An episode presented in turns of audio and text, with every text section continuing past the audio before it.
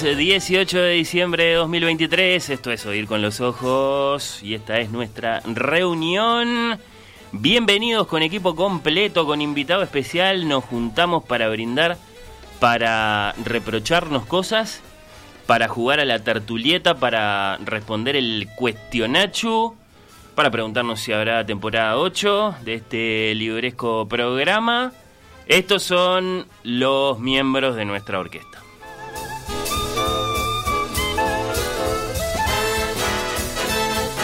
En 2023 nos trajo a Maggie Farrell, a Hernán Díaz, a los ocho que cuentan, defendió a Taylor, se burló del nuevo Nobel de literatura fingiendo que lo confundía con una zapatilla, eso pasó, John Fosse, John Foss, y sigue siendo la persona que más sabe de Madonna en el Uruguay, Natalia Nachu, Mardero. Bienvenida. Linda presentación. Quiero ir a Martini y pregunta a contestar sobre Madonna. A ver, no sé, 2024 capaz se me da. Bueno, ¿sobre Taylor? Todavía no, no, no me siento tan preparada.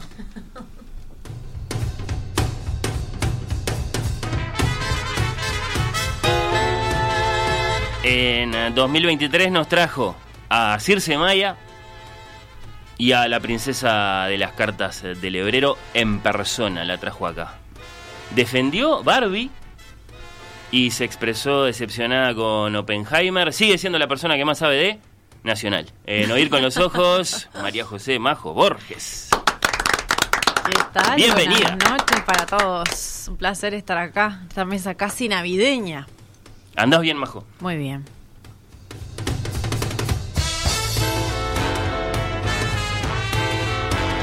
En 2023 nos convenció a todos de que Bolaño es un gran escritor, nos explicó el paro en Hollywood y el del fútbol, eh, también.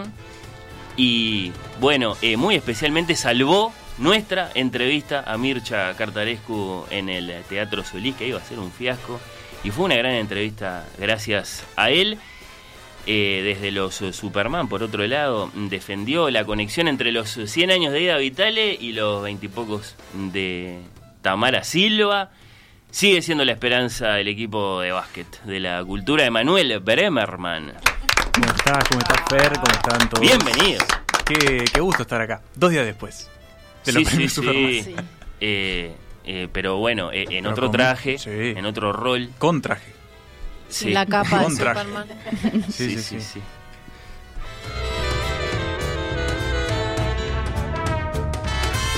En 2023 nos deslumbró con revelaciones históricas acerca de Grecia, la anatomía, los archivos. Eh, en 2023 también fue Rafaelo Mandresi y lo entrevistó a Mozart. Sigue siendo un honor que me inhibe un poco mm, de hacer bromas. Eh, la, la participación especialísima en este programa de Rafael Mandresi. Bienvenido. Muchas gracias, buenas noches para todos. Este, menos mal que te inhibe de hacer bromas, porque si no, no sé lo que sería. Pero ¿qué dije? No, no, no, no en este momento, pero Ah. a lo largo del- de los tiempos, este, pero de todas maneras yo no, nunca fui muy susceptible este, y sobre todo siempre dije la verdad. Este, o sea, soy susceptible. Pero este, recién llegado, como, como quizás sepan, este, por supuesto, con el avión expresamente abordado para llegar a tiempo Para estar acá. en este eh, encuentro de fin de año de, de Vivir con los Ojos. Eh, eso no es así, pero sí es así lo, lo inverso, que es que fijamos la fecha de este encuentro. Correcto. Eh, atentos a tu calendario, Rafael. Gracias por estar acá. A ustedes.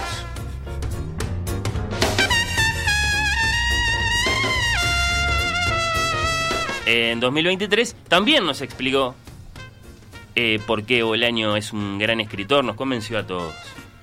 Eh, ¿Qué más nos explicó? ¿Cómo y por qué un lugar puede ser un pedazo de tiempo congelado? Esa fue muy celebrada. Descolló eligiendo música, hay acuerdo universal a ese respecto. Fue una de las hacedoras también ella de nuestra noche en el Solís. Además quiero decir una cosa. Nachu fue columnista de eh, Figares en Rompecabezas. Emanuel ya tiene un podcast hace un montón de años. Rafael, bueno, colaborador histórico en perspectiva de la trayectoria radial de Majo Borges, no tengo eh, que decir nada. Yara es original de Oír con los Ojos. Bienvenida, Yara López. Muchas gracias. gracias por las palabras. Un gusto estar con ustedes hoy acá y siempre en el programa. Eh, qué alegría, ¿andás bien? Bien, bien. Eh, Yara, bueno, gracias, gracias por estar acá. Por favor.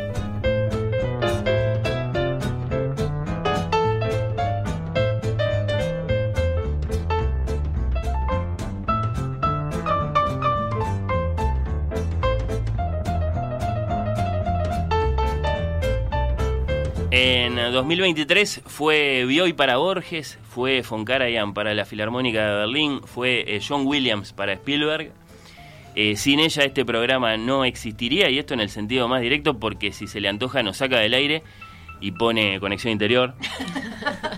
Nuestra operadora y productora Valentina Fuster, vamos a aplaudir, sí, eh, de la que vamos a escuchar por primera vez la voz. Hola, Vale. Buenas, buenas.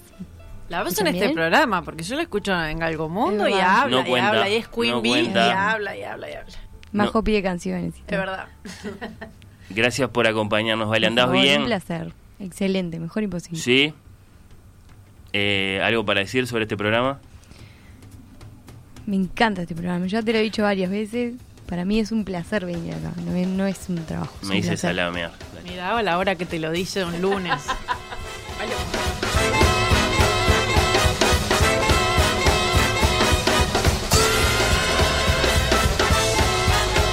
Invitado especialísimo, es una de las personas a las que más le debo en esto de la radio. Se la jugó por mis columnas.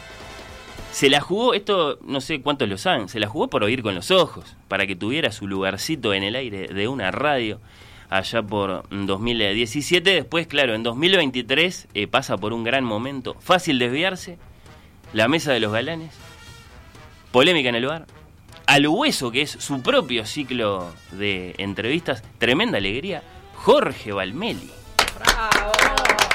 Bienvenido, Jorge. Gracias, Fernando. ¿Cómo estás, Jorge? Enojado contigo.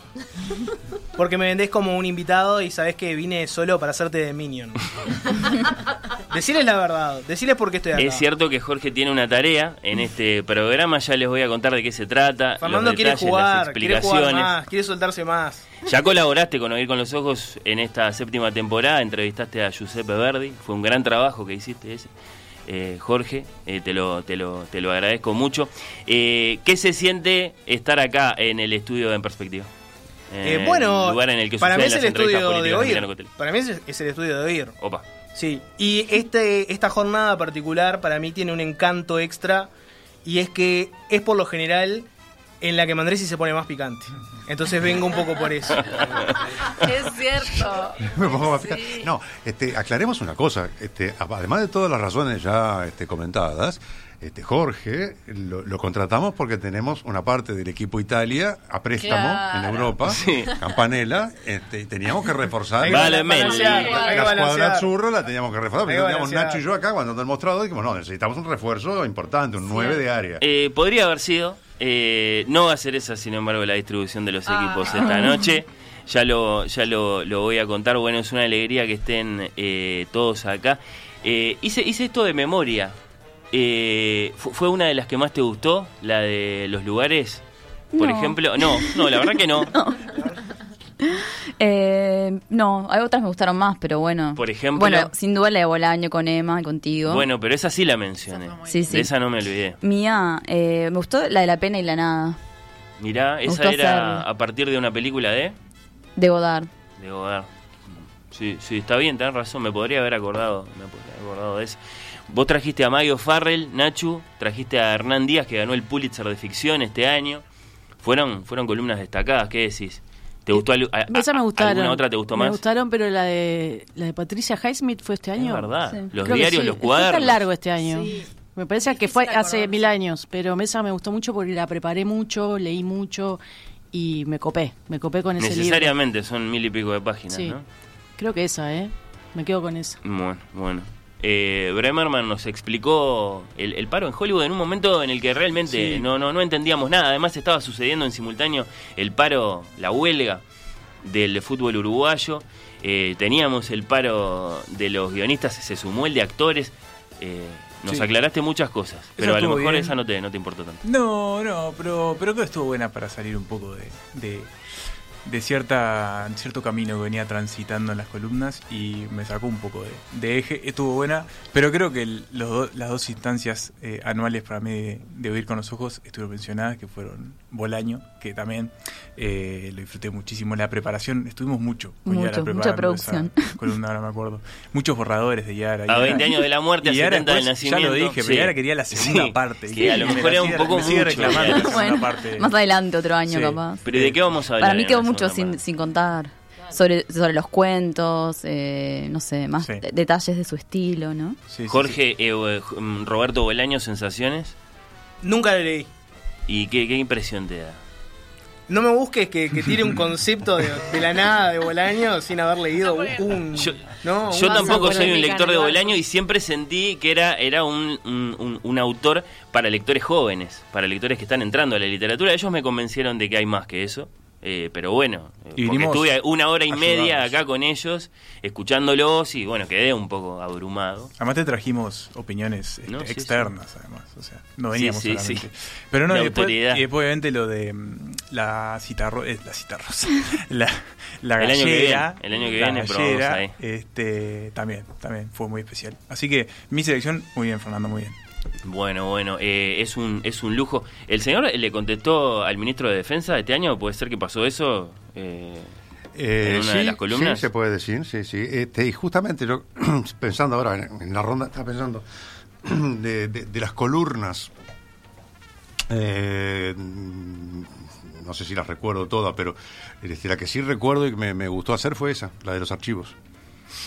se había hablado mm, a propósito de cómo, bueno, eh, descubrir, bueno, liberar esos archivos equivalía a encontrarse con la verdad Encontrarse con la verdad y no hay nada Y más este, alejado de, de la realidad de los archivos que decir abre una caja y está la verdad dentro. Este, es un absurdo. Eh, y ese fue el punto de partida. Digo, no se trató de, tampoco tiene tanta importancia el ministro de Defensa como para dedicarle una columna entera. Este, es este, un pretexto para hablar del tema de los archivos, que ese sí es interesante. Hacemos bastante eso en el programa, Eh, sí, sí, sí. me parece. Eh, tratamos, de, Sí, sí. de- tratamos de aprender. Eh, los perfiles de Majo han sido muy exitosos ya desde la temporada pasada. Sí, pero te Clarice, confieso que este Gilio. año... Sí, sí. Eh, ¿quién Este más? año sumaste el- a Circe. Hubo uno más el año No, pasado, hubo no me varios. acuerdo, pero Eric que son los que más... Satie. Pero no me acuerdo de este año, no me acuerdo tanto. Tengo tantos... Se me confunde mucho, como dice Nacho, yo qué sé, fue tan largo este año, pero quiero Bueno, rescatar una cosa. Sí. que en la reunión pasada que Mm. hicimos fuera de micrófonos, creo que salió la idea del ya los griegos, que después fue una columna de... Fueron dos Fueron dos columnas, columnas. una de Yara y a continuación otra de Rafael, ampliándola, Ahí profundizando está. en conceptos. Eh, que me parece que para algo, o sea, nos reunimos, tomamos vino, no sé qué, para afuera y de repente salió ese concepto y terminó acá la radio en una, no, en dos columnas. Bueno, eh, Así que sigamos tomando vino. sí, a lo mejor eh, eh, es como una instancia involuntaria de griegos. producción. Ya sí. Ya decían los griegos que era bueno juntarse y tomar vino. Sí, sí, bueno, eh, no sé. Eh, como sea, eh, acá estamos para jugar a la tertulieta para contestar el cuestionachu. ¿Quieren que les cuente cómo es la tertulieta? Porque vamos a empezar a jugar después de la pausa. Eh, el gran titular acá es el conductor de la tertulieta va a ser el señor Jorge Ah. Valmeli. Fernando quería entrar a la cancha. Fernando quería entrar a la cancha. Así que te, me- te debo tanto, Fernando, como columnista en lo humano, que si vos me pedís que esté acá haciendo de conductor de la tertulieta solo para que vos puedas meter baza, estoy. Así que decime qué es lo que tengo que hacer, qué Bueno, necesitas. Yo creo que sos un gran entrevistador y, y que también, no, no sé si lo, he- lo he visto tanto esto, pero, pero hay una versión de esto. Sos un gran instigador de debates. Sí, y ¿Cuánto es un gran ten- instigador de personas. Yo creo que en este tenemos que hacerlo pasar mal hoy nosotros a él. ¿Cuánto, Bueno. cuánto tengo que pinchar? Porque vos pinchaste bastante en la reunión anterior. Te Bueno. gustaba pinchar y si te aburría un poco un tema de las respuestas, para afuera. Vamos a explicar un poco las reglas de la tertulieta, que son muy sencillas eh, de todos modos. Frente a ustedes dos en particular, Natalia, Emanuel, hay en este momento una bolsa navideña que dice la tertulieta. Eh, depositados allí hay 20 sobres. conteniendo cada uno de esos 20 sobres, eh, bueno, eh, la presentación de un tema, de manera muy sencilla, muy sucinta, muy clara, me parece. Vamos a conformar dos equipos, vamos a elegir 10 temas para cada uno mm, de esos equipos. Jorge va a conducir las tertulietas, los debates, las eh, discusiones y va a decidir libremente, arbitrariamente, cuándo seguir, cuándo cambiar de tema. ¿Ayudado por la voz de Emiliano o solo? ¿Está la voz de Emiliano? espíritu de Emiliano Hay otras voces, no está la voz de Emiliano. Pero hay otras voces. Hay otras voces. Bien. Sí, que te van a ayudar. eh, Valentina, es un decir, lo van a ayudar. Más bien lo van a entreverar, me parece. Sí, no sé. Ahí juega un poco la producción también. Eh, Jorge, lo cierto es que hay 20 temas y dos equipos. ¿Cómo son los equipos? No son eh, eh, como el año pasado, Italia y España. Eh, Rafael, eso se, se desarmó un poco, no sé. Me parece que hay otros dos equipos que están acá claramente constituidos, sobre todo estando Jorge eh, en, en la conducción. Está el equipo de los autores y el equipo de los no autores. Sí, sí, y de hecho quedó muy, muy, muy En claramente silencio, quedamos, dividida la quedamos, mesa. quedamos. No, caramba. Natalia Mardero, Emanuele Bremerman, Rafael Mandresi son autores. ¿Es así? Sí, es así. ¿Confirmamos? Perfecto. De Natalia, o caramba. Eh, ¿Cuándo el cómic de Cordón Sojo? Inminente. No te puedo de- decir una fecha, pero esperemos que antes que termine el año. 2023. Ah, antes. Bueno. Sí, sí, ¿Ideas sí. más? Ojalá. Bueno, bueno, bueno, bueno. Eh, uno de tus hits, como hay otros, ¿no? Escrito en Super 8, Posmonauta, Guía para un Universo, varios libros. El señor tiene una novela siempre París, pero además tiene libros académicos. Es un autor en un sentido muy sencillo, incuestionable. Es un tipo que escribe Bueno, y publica. y publica. Y publica. Y Claro, es publica. una diferencia. Y el señor allá acaba de publicar su primer cuentario, Los Murciélagos. Sí, eh, me da un poco de pudor igual de estar en el equipo, este, pero... Nada de pudor. Bueno, y... Ya publicaste un libro, Los ríos, superalo. los ríos de tinta periodísticos. Bueno, Eh, también, que- sí, que cuenta. cuentan, Sí, sí. supongo. Uh, Bueno, si eso cuenta. no, está bien. Eh, de No hecho, el equipo de los no autores tiene eh, a dos pura sangre, como, como Yara y yo, que, que jamás publicaron un, un libro. No significa que no escriba. López. López, López escribe. Siempre decís eso. Y vos Y también, porque Fernando. tengo razón. ¿No? ¿Lo, se- lo seguís negando? No, lo niego, sí, lo niego. Eh, y, y después eh, una pura sangre con un asterisco porque hay algún cuento publicado por ahí. Yo tengo algún cuento publicado, pero nada. Está por ahí perdido. Te, Y digamos, muchos y hicimos- ríos de tinta en la prensa también, es verdad. Por eso no vale, vale, vale lo No, que por tiene eso, el libros, libro. libros, Sí, libros, sí, libros. No, nosotros claro. necesitamos un jugador más y, y- y, No, bueno, y lo- no- logramos que jugaras para nosotros, para los no autores. No, no Lo- podría estar en el otro grupo realmente. los autores tienen el orgullo de ser autores, caramba. Eh, publicar un libro, ¿qué decís, Yara? Un gran esfuerzo, por supuesto. Y quiero felicitar a Emma, que te- hace poquito tiene su libro, ¿no? Sí, sí, sí. sí ese- Bueno, muchas gracias, No, por favor. por la felicitación. Muy bueno su libro, además. pasó un año de la publicación de Los Murciélagos, Sí, un año. una valoración. Eh, todo muy positivo. Este, mm, pasé muy bien este año. ¿Lo seguís presentando como hacen algunos autores que lo presentan Bueno, mira, una vez y después otra, después se van al interior, llegó un momento al que, exterior? la Hay que sacar provecho. Sí, pero llegó un momento que ya me digo que estaba un poco cansado de presentar el libro, pero porque no tenés mucho para decir. Llega un momento que se, se termina un poco lo, Eh, pues lo que se puede decir. público se pero mm, Lo dice una persona que le pide notas a gente que da una Bueno. entrevista atrás de otra. puede ser, puede ser, no sé. Tuviste un poco de tus Pero nada, pero muy contento. Estuvo, estuvo muy divertido todo lo que involucró a los murciélagos este año y yo quedé muy, quedé muy conforme y obviamente eh, las expectativas, este, lo que pasó superó ampliamente cualquier expectativa este, que había en la previa. Bueno, que, lindo. El equipo de los autores, imagino, muy muy orgulloso de sí mismo, libro publicado, árbol plantado, esas cosas, ¿no? Sí. El equipo de los no autores, ¿de qué se enorgullece? Nunca Bueno, planté un árbol. Bueno, eh, tampoco, claro. So- Sí, Yo soy Marbella. del equipo que se le mueren las plantas en la casa, ¿no? Pero bueno, Eh, lo del árbol es, es muy Podríamos ir por ese lado, sí. Eh, nosotros, de nuestra parte, nos enorgullecemos eh, de, de- de no, de no seguir contaminando el, el- el mar de los libros, arrojando más obras nuevas. No, sí, no escribimos, pero leemos mucho, ¿no? Bueno, lo lo cierto es que somos no autores. Valmeli, eh, antes del, del match, antes de la tertulieta, ¿cómo, cómo, te, cómo, cómo ves a los equipos? ¿Los ves bien perfilados? ¿Los ves, los ves Es un poco cruel diferentes? la palabra autor, ¿no? Con, con el autor en sí mismo. a ver, Siento ¿por que, qué? que- que es pesado decirle autor a alguien, es, es una carga pesada. Y no y decirle no autor a alguien es, es horrible, es horrible, es mucho peor. Y Majo, no sé, Majo me decía asterisco en la carrera de Majo, me, me da dudas, No me da dudas, me da dudas, me da dudas. Pero vos, Majo, escribiste, ¿no? ¿Qué, cuánto, ¿Cuánto cuento hay ahí? Hay un cuento publicado. Yo doy fe de Uno que hay uno. No, pero no publicado. Ah, Ay. escribo un montón, sí, pero no publiqué nada. ¿Cuenta el diario, por ejemplo? ¿Tener un diario? ¿Cuenta como, como autor? Un No. querido diario. No, no cuenta. Por eso, si me decís autor, no me reconocería. Y Fernando, sé que en un momento. ¿Se puede, ¿se puede contar? ¿Es una infidencia? No, No, sé, lo- ¿a qué te vas a referir? Bueno, Ay. en, en un momento no hubo un compromiso, incluso avanzado. Ah, sí, sí, sí, sí, sí, es verdad.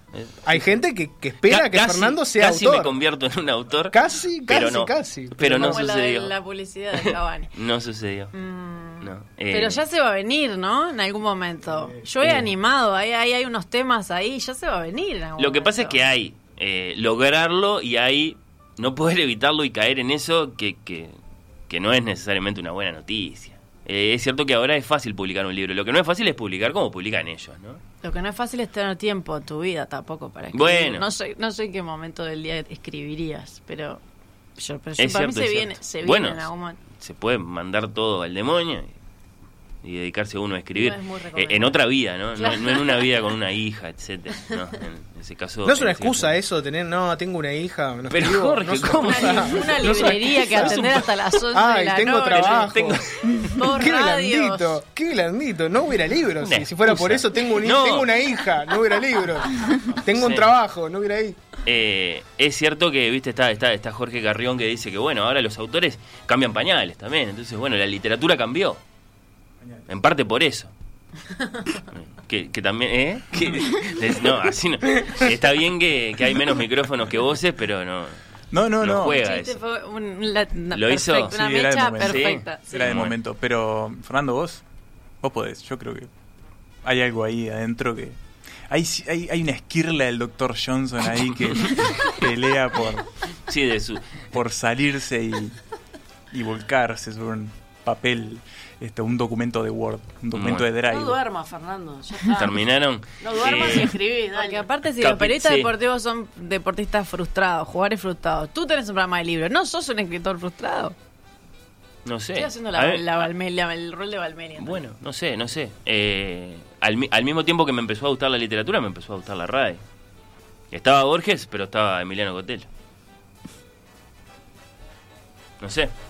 ¿Por un tema de sensibilidades políticas o cómo, qué estás insinuando? Eh, ¿Qué bueno, estás eh? Borges era antiperonista, no sé, me parece un poco extremo de su parte, si es eso lo que estás preguntando. Eh, bueno, eh, vamos, a, vamos a decir que Natalia y, y, y Ara son eh, capitanas, van a tener que elegir sin mirar, sí, al azar, respetuosamente con, con el azar, eh, 10 sobres y se los van a dar eh, a, a Jorge para que Jorge tenga los 10 temas de los autores, los 10 temas de los, de los no autores y empezar a jugar a la tertulieta después de la pausa, si están de acuerdo. Bien. ¿Sí? ¿Lo Sí. hacemos en la pausa eso? Sí, sí. Dale, dale. No, no tenemos escribano, escribana. Porque se vaciaron bueno, las copas. Prometemos que es todo legal, Ah, todo legal. bueno, bueno. Esta es la que dice Fuster. Ah, sí, sí. A ver, Eh, fotos. bueno, de hecho había algún oyente que preguntaba dónde se los puede ver. Ahora es todo YouTube lo que pasa. Ay, qué cosa. Bueno, ¿Cómo no ver? Es radio. Para, para lo que hay que ver, para lo que hay que ver. Claro. Hay programas Una y programas. con mejor No no estoy de acuerdo, escuchan. no estoy de acuerdo y más respeto con la icónica biblioteca del estudio de En Perspectiva. Bueno. eh, Más respeto. Una cosa son las ocho y media de la mañana cuando llega ese precandidato a la presidencia y otra son las nueve de la noche. Eh, si bien no tiene nada de malo esta mesa, ¿no? No, no, No. ¿qué va a tener de malo? No, en este momento nada. En- Vino en Jiménez este momento- Méndez, que podemos nombrar. que- Bueno, ya los vamos a saludar, por Eh, supuesto, como corresponde.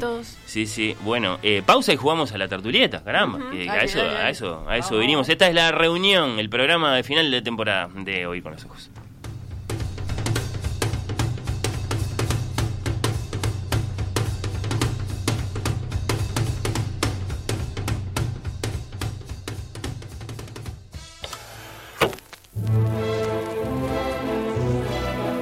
Oír con los ojos.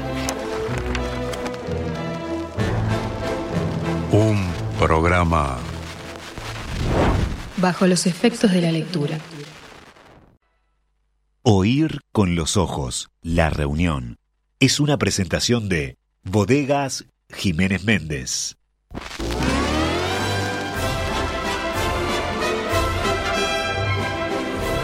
Oír con los ojos. Un programa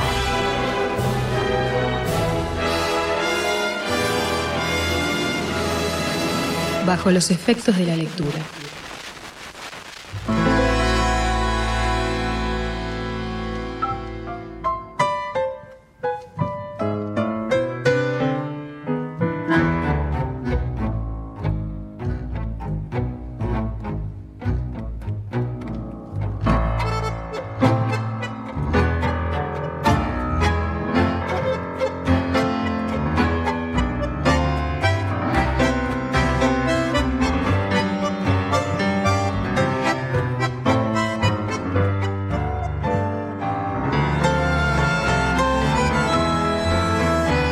La tertulieta de Oír con los Ojos, conducida por Jorge Valmeli.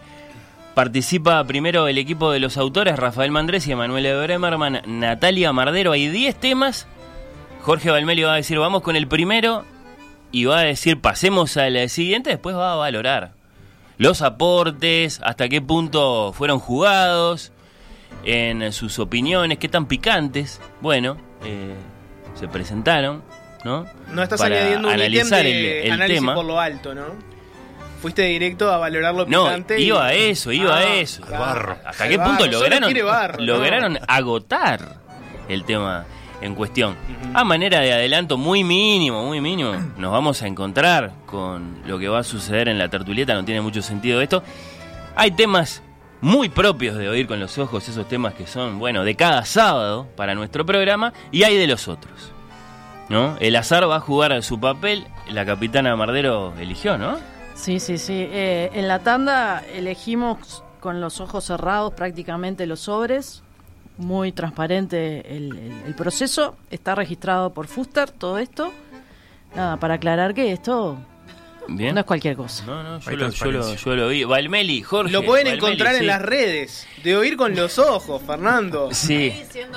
¿No querés, ¿No querés comentarle a tus oyentes? Oír con los ojos está en Twitter, está en Instagram, pero sobre todo esta reunión va a quedar después en Spotify para que la escuchen cuando quieran.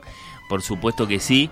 Eh, la conducción es tuya, Jorge. Y si yo quisiera mandar un Sí. mensaje ahora, por ejemplo, valorando Es verdad, viene la estamos en el aire No de. Radio Mundo y los oyentes pueden hacer sus aportes tal y como lo hacen en la tertulia de En Perspectiva, quejándose de las opiniones de un Juan Grompón, una Teresa Herrera, por ejemplo, o estando de acuerdo con un Alejandro Aval, una Ana Laura Pérez, sí, eh, lo pueden hacer acá también 091-525252 o ir con los ojos en Twitter, en Instagram, por supuesto que vamos a estar atentos a los mensajes de los oyentes si los quieren mandar. Ahora sí, Jorge, eh, la conducción es tuya y Nachu, vos, eh, como capitana del equipo de los autores, Sí.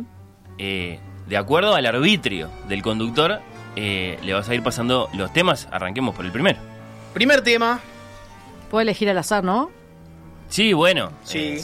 Lo que importa es que los elijan ustedes. Ustedes son el ¿Está equipo. Eh, sí. Me gusta el 6. Sí, Sí. Muy lindo los sobres. Eh, Muy prolijo. Sí, les damos media hora como muchísimo. Como muchísimo para los 10 temas. Este es un sobre blanco, el número 6. Lo estoy abriendo y va a ser el primer tema.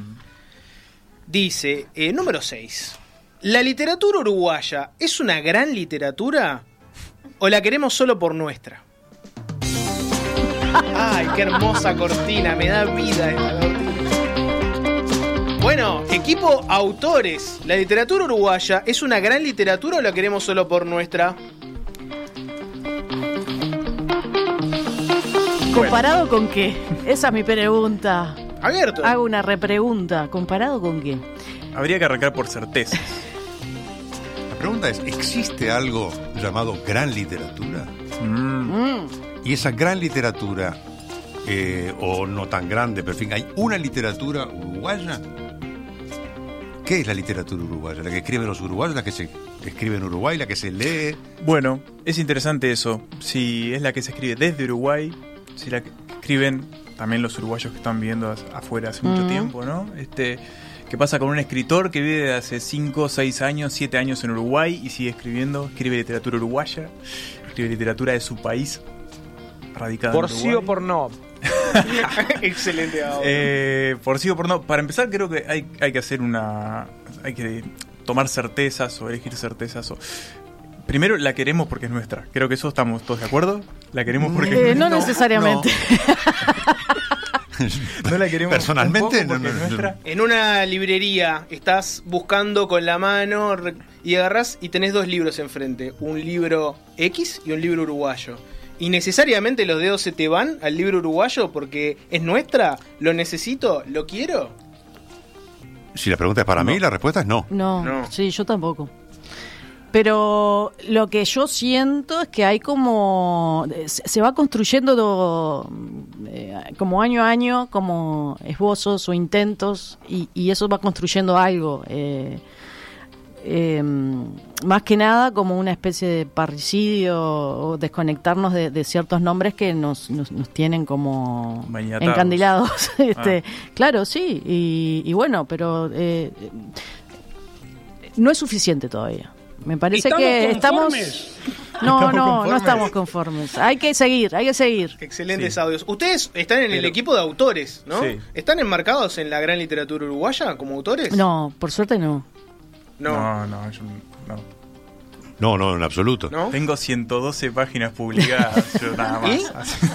Eso te da, te da, te da como mucha libertad. Y de decir lo que se te cante también. Hay grandes libros de literatura escritos por uruguayos. Y hay muchos Sí. otros libros escritos por uruguayos que no están ni cerca de ser grandes libros de literatura, ni siquiera ser este, libros de literatura este, potables. Yo- ¿Cuál es un gran sí, libro que también hablan uruguayo? de una forma de escribir en el Una gran novela uruguaya, para mi gusto, y no voy a sorprender a nadie, es Los Adioses, de Juan Carlos Onetti. me quedé pensando eh, en eso, es que obviamente entonces no podemos categorizar a ninguna literatura como una gran literatura, ¿no? La pregunta es, Emma, Samuel Beckett, ¿es literatura francesa o irlandesa? Bueno. No, pero Por pensando... sí o por no. Yo qué sé, ¿viste? No. no Todo pero- no. Pero pensando sobre todo en esa idea de, bueno, siempre vamos a tener grandes libros escritos por autores y libros pésimos en un marco geográfico, un marco eh, social, lo que sea. Entonces, bueno, no podemos decir que ninguna literatura va a ser una gran literatura, teniendo en cuenta que sea uruguaya, argentina, sino que va a haber grandes libros escritos en Uruguay y muy malos libros escritos en Uruguay y así sucesivamente en el resto de la geografía. O por ¿no? uruguayos afuera de Uruguay. O lo mismo, Vuelvo a Onetti, sí. estuvo los últimos 20 años de su vida viviendo en España. Y, es que- y no sé cuánto de, lo- de las novelas que publicó, las publicó estando allá. Tres, tal vez, las tres últimas, tal vez, y- Mm. y de repente hasta una más. Bueno, pero la- entonces ahí la pregunta sería, ¿hay literatura Por después sí de por Onetti? no. por sí o por no. Sí, sí, claro que sí. Sí, sí, sí, por supuesto que la hay. Pero no, me pongo el ejemplo ese porque yo soy un lector este, muy este, entusiasta de Onetti desde siempre y me parece que es un buen ejemplo para dos o tres cosas. Una es este, una gran novela uruguaya, yo te digo los adiós, te puedo decir también La vida breve, yo qué sé. Y además está el tema de que el tipo, los últimos 20 años de su vida, no vivió en Uruguay. Ahora, el tipo Sí, era sí. nacido en Montevideo y seguía escribiendo cosas en una mm, Bueno, referencia al Río de la Plata. Peri. Rossi, ¿no? Este, depende Peri también Rossi, cómo, claro. cómo, cómo encaren su, su, su ¿Y escritura. Cortázar es un escritor este argentino Claro. o, Sí. francés, O francés. o Pero y belga? si o- viviste, si viviste gran parte de tu vida afuera, pero la Intendencia de Montevideo te declara ciudadano y constantemente te están llamando y dando cosas, ¿no te volvés automáticamente un, un gran escritor uruguayo? No te dejan ir ahí, no te no dejan cortar. Pero eso lo hacen otros por vos. Bien. Hmm. Bueno, conforme. Sí. Eh, ¿Quieren pasar al el equipo no autores? Y a su capitana, que tiene que elegir ahora un No, sobre. no, no, tiene que ser el siguiente tema de los- del equipo de los autores. Ah, bien, no, bien. no, esto ¿Otra es- vez? Claro, Eso, sí, No nos dejan sí, descansar, comer un sanguchito. pasar otro tema o el Meli. No, Ok. no. A ver, hay un 13, hay un número 13 ahí. No ¿Un se uno? enfríen, no ¿Un se uno? Dale con el relajen. uno, dale con el 1. Vamos con el El uno. 1. Y este es un sobre celeste. No, claro. Este es un Primero sobre fue celeste. blanco. Bien. Celeste y blanco, ¿no? Mandando algún tipo de mensaje. Sí o por no. Por sí o por no. Eh, número uno. En campaña política, ¿cuánto hay de verdadera preocupación por las necesidades de la población y cuánto de cálculo electoral puro y duro? De lo primero nada y de lo segundo todo. Sí, estoy de acuerdo con Emma. Todos los políticos son malos, entonces. No, no. Son cínicos No, pero y para no les mí- importa la población. En campaña electoral están cuidando otras cosas. Sí. Después quizás si llegan pueden empezar a enhebrar o importarles otro tipo de cosas. Para mí en la campaña electoral hay una meta y es ganar. Me parece una aberración. Pero si la única, pero si la única meta es ganar, ¿por qué hay políticos que se presentan cuando evidentemente van a perder? Bueno, y ellos mismos sí. lo saben y no van a sacar tres votos. Sí, estaba pensando sobre todo, claro, en, en- en cabezas líderes. Este, bueno, pero en ese caso esos políticos tampoco van a tener la oportunidad de mejorar. Tampoco pierden, si pierden. Perder no es perder. Eh, Siempre se acomodan, Sí, caen ah. parados, ¿viste? Son como los gatos. los políticos. Yo tengo una, una visión un poco menos, menos pesimista y menos cínica de- de- del asunto, porque eh, si eh, las dos cosas van juntas, además. Digo, ¿por qué, ¿por qué necesariamente se excluyen? Digo, preocuparte por los problemas de la... Yo no sé qué son los problemas de la gente. Digo. Hay gente que tiene va determinadas... Este, ¿eh? Se va a Spotify. Se ve a Spotify. Los problemas Bueno, de la directo. gente. Ese es un problema, este, o lo fue porque aparentemente se arregló para alguna gente, para otra eso realmente no es un problema. Claro. Y hay gente que tiene problemas un poco más complicados que la, la- la- la ida de Spotify, pero eh, pero eso no impide hacer este preocuparte por ciertas cosas buscando el voto. ¿Por qué los partidos tienen ideas distintas y los políticos tienen ideas distintas? Si todo fuera un cálculo electoral puro y duro, todos serían unos Podrían- demagogos, populistas, este, y serían todos ofreciendo lo mismo. Podrían ofrecer todo lo mismo. Y, o sea, eh, por supuesto Bueno, que se- ofrecen distintos caminos para llegar quizá a cosas muy parecidas. Eh, Se, se busca, se busca el poder, eso está sí, Sí, por sí, sí, supuesto. pero... pero- pero el poder tampoco es malo en sí mismo. Digo, poder es poder hacer. Eh, eh, eh, ojo, no Sí, estoy acá mí- este, haciendo el discurso de los ositos cariñosos y que No. digo, no, Yo creo que sí. pero este Lo que tiene la campaña política es, es que, porque acá estamos hablando del momento de la campaña, ¿no? Que es un momento particularmente intenso para eh, las personas que la, que la integran y... te Es un sube la momento música intenso- de Es un Eh, momento bueno. intenso para perspectiva, para la bueno, tertulia. Para mí, ahí, no sé, en esa, en esa puja por conseguir un voto más, un voto menos, para mí hay... Decís cosas que capaz que... Y bueno, no sé, para mí hay ciertas, como, bueno, sí, prioridades que quizás queden un poco por el costado. eh, prioridades generales, ¿no? No sé, yo la campaña política la veo como esos... pero este Vos pensás lo que significa el esfuerzo muchas veces que hace esta gente haciendo campaña política. Vos tenés que recorrer de todo el Uruguay, pueblito por pueblito, comer la basura que muchas veces te dan porque si no quedas muy mal y la gente se ofende. Este, que- bebés, estrechar Sí, manos sudorosas. pero eso- y- Este, pero eso lo que llevar la, la bolsa de hielo porque al Me final parece te una duele la mano, aberración. te duele la mano, lo conozco casos. Claro. No, no, digo, había un presidente de Francia que andaba con la bolsa de hielo porque el tipo, la, la mano al final del día le quedaba como una bolsa. Sí. Este, pero, y, y yo qué sé, salir este, todos los fines de semana a recorrer las ferias y a dar el papelito, decir, hola, ¿qué tal? Soy fulano, mirá, te propongo esto, votame. Digo, yo sería incapaz de No. encarar una Bueno, cosa pero es un esfuerzo que tenés que hacer que después, si te sale no del todo bien, te, seguramente tenés un sillón ahí cinco años y con un sueldo precioso. Yo no lo veo tan mal, ¿eh? Una campaña varias, de digo, un digo, año. me puedo, digo, pasar el Depende, día vos mostrándote tenés- si tenés de de tampoco tenés- una aberración. ¿por qué te Porque casás una para salir sea, edil? Vos crees, a ver, digo, a ver, ¿te gusta el tenis? Tema número 3. Tema número 3 para el equipo de los autores. Eligen un sobre nuevo. 16, ¿les gusta? 10, Sí. 13. Ay, Ah, 13. 13, 13, 13. Emma había pedido el 13 hoy. 13. Y acá vamos a tener la duda de si producción pensó algo específico para el número 13 o va a ser una coincidencia. ¿no? Ah, es largo. Es muy, ay, Muy largo. Ay, vamos es a una tanda y- ay, es largu- Eh, 13. La irrupción.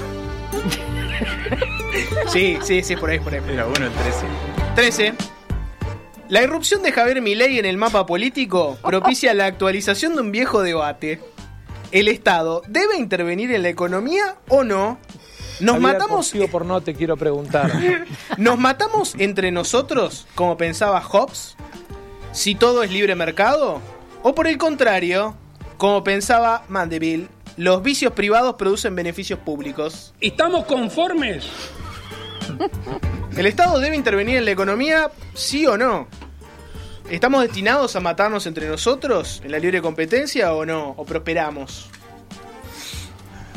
Yo lo único que quiero decir es que ustedes mi- eligieron el yo lo 13. único que quiero decir es que todo lo que pasa en Argentina es muy divertido. Peor, el 13. Me divierte muchísimo. Eh, me- a veces me da pena todo lo que les pasa y lo de mi ley eh, eh, Una aberración. una aberración, pero es muy divertido también. Y está bueno verlo desde la vereda de enfrente. Dicho esto. Dicho esto, Dicho esto.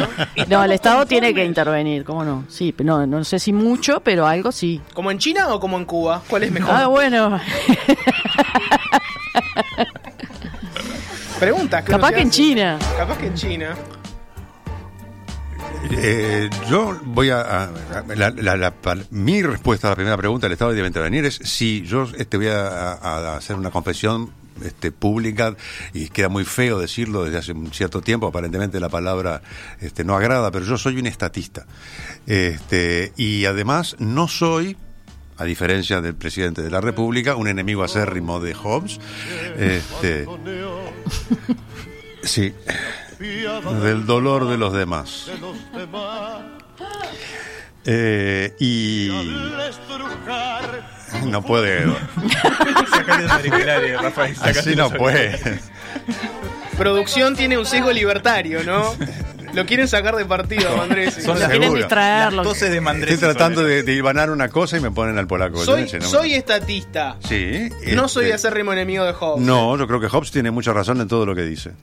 Este, que si librados a nosotros mismos nos comemos la, este, las tripas entre nosotros. Y que sin el Leviatán es la guerra de todo contra todos. Entre otras cosas. Ah, para mí siguiente tema. No, no, no que quiera.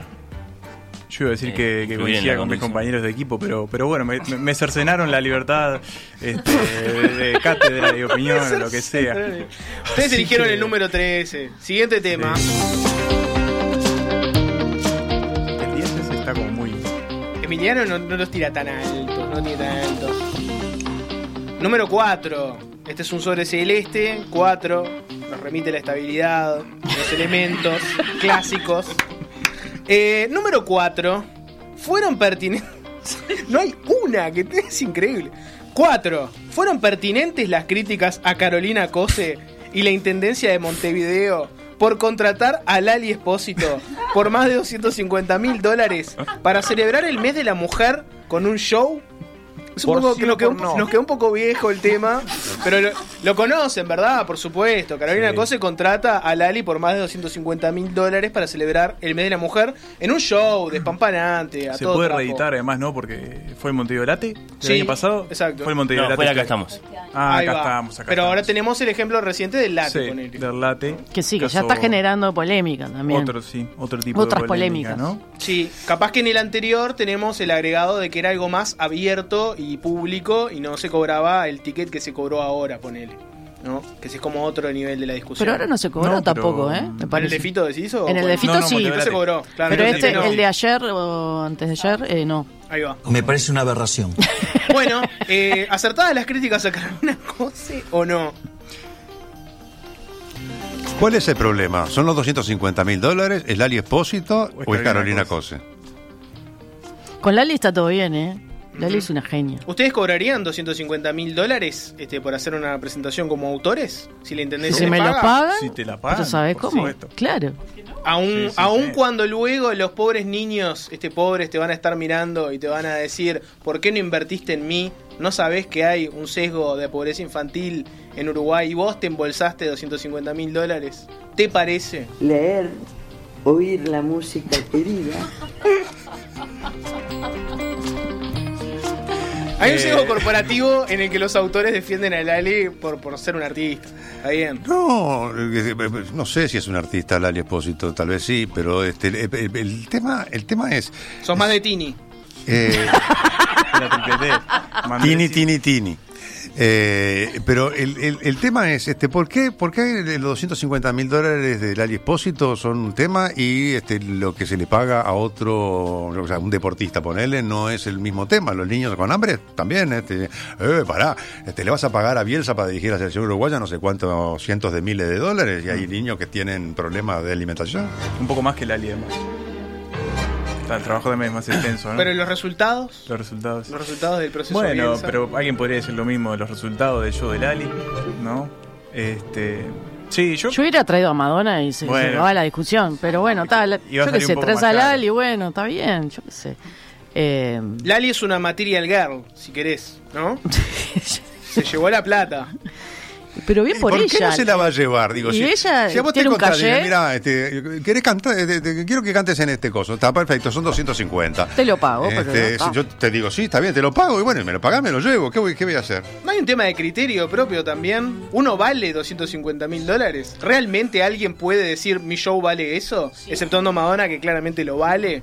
Y más. Lali no vale 250 mil dólares. Bueno, evidentemente No, sí. bueno, eso es una opinión. Porque lo- se lo llevó, ¿no? Vos decís, este, eh, Madonna vale eso y Lali no vale eso. Y yo te digo, bueno, no sé, este, vale lo que, lo que la, la gente le quiera pagar. Sí, y hay una lógica de mercado ahí que dicen que, yo qué sé, que determinado show vale eso porque está en determinado momento de su carrera. Cuando En quieren fin. son estatistas y cuando no son libre mercado. dependiendo de quién se lleva la plata. puedo- Último tema ejemplos de los es- es autores. Una aberración. ¿Por qué, digamos, o sea, vos crees. A ver, digo, a ver, ¿te gusta el tenis? ¿Por qué termina diciendo te gusta el tenis? ¿En qué contexto es ese audio? Número 17, sobre celeste también. No tengo nada para decir del número 17. Bueno, pa, otra más. Eh, ¿Qué? No, no está, no, está, está bien, está, está mejor. ¿Qué debería hacer o ir en 2024, año de campaña? ¿Ignorar todo y hacer la suya, cambiando radicalmente de tema cada sábado? ¿Buscar alguna clase de camino del medio? ¿Hacer un pequeño informe? ¿Averiguar, por ejemplo, qué leen los candidatos? ¿O volcarse de lleno al periodismo político? ¿Estamos conformes? Yo propongo un camino intermedio donde oír con los ojos no sea parte de su ruta acostumbrada, pero que de vez en cuando deje entrar el contexto. Y propongo además un programa similar como el que estamos teniendo hoy, pero con los candidatos. Una Ah. reunión de candidatos donde se juegue la tertulieta y donde haya un cuestionario. A eso me gustó, el cuestionario de los candidatos me gusta. Pero yo a- acá discrepo un poco, Emma, porque me parece que la campaña va a ser durísima y está bueno que haya un espacio libre, Por de, sí o por no. libre de esa violencia. No, y, sí, pero yo- Yo creo que Fernando le y, puede y- dar y su sabes qué pasó también, no, sí, eso sin duda, pero pasó también que a veces se le preguntaba a los candidatos que leían y era un fiasco, Ah, bueno. era un fiasco. Es Entonces, eh, paremos de, de- de desilusionarnos con los candidatos y sus lecturas y bueno, hablemos de otra cosa y tratemos de Leer, sobrellevar esto lo oír mejor la posible. música querida.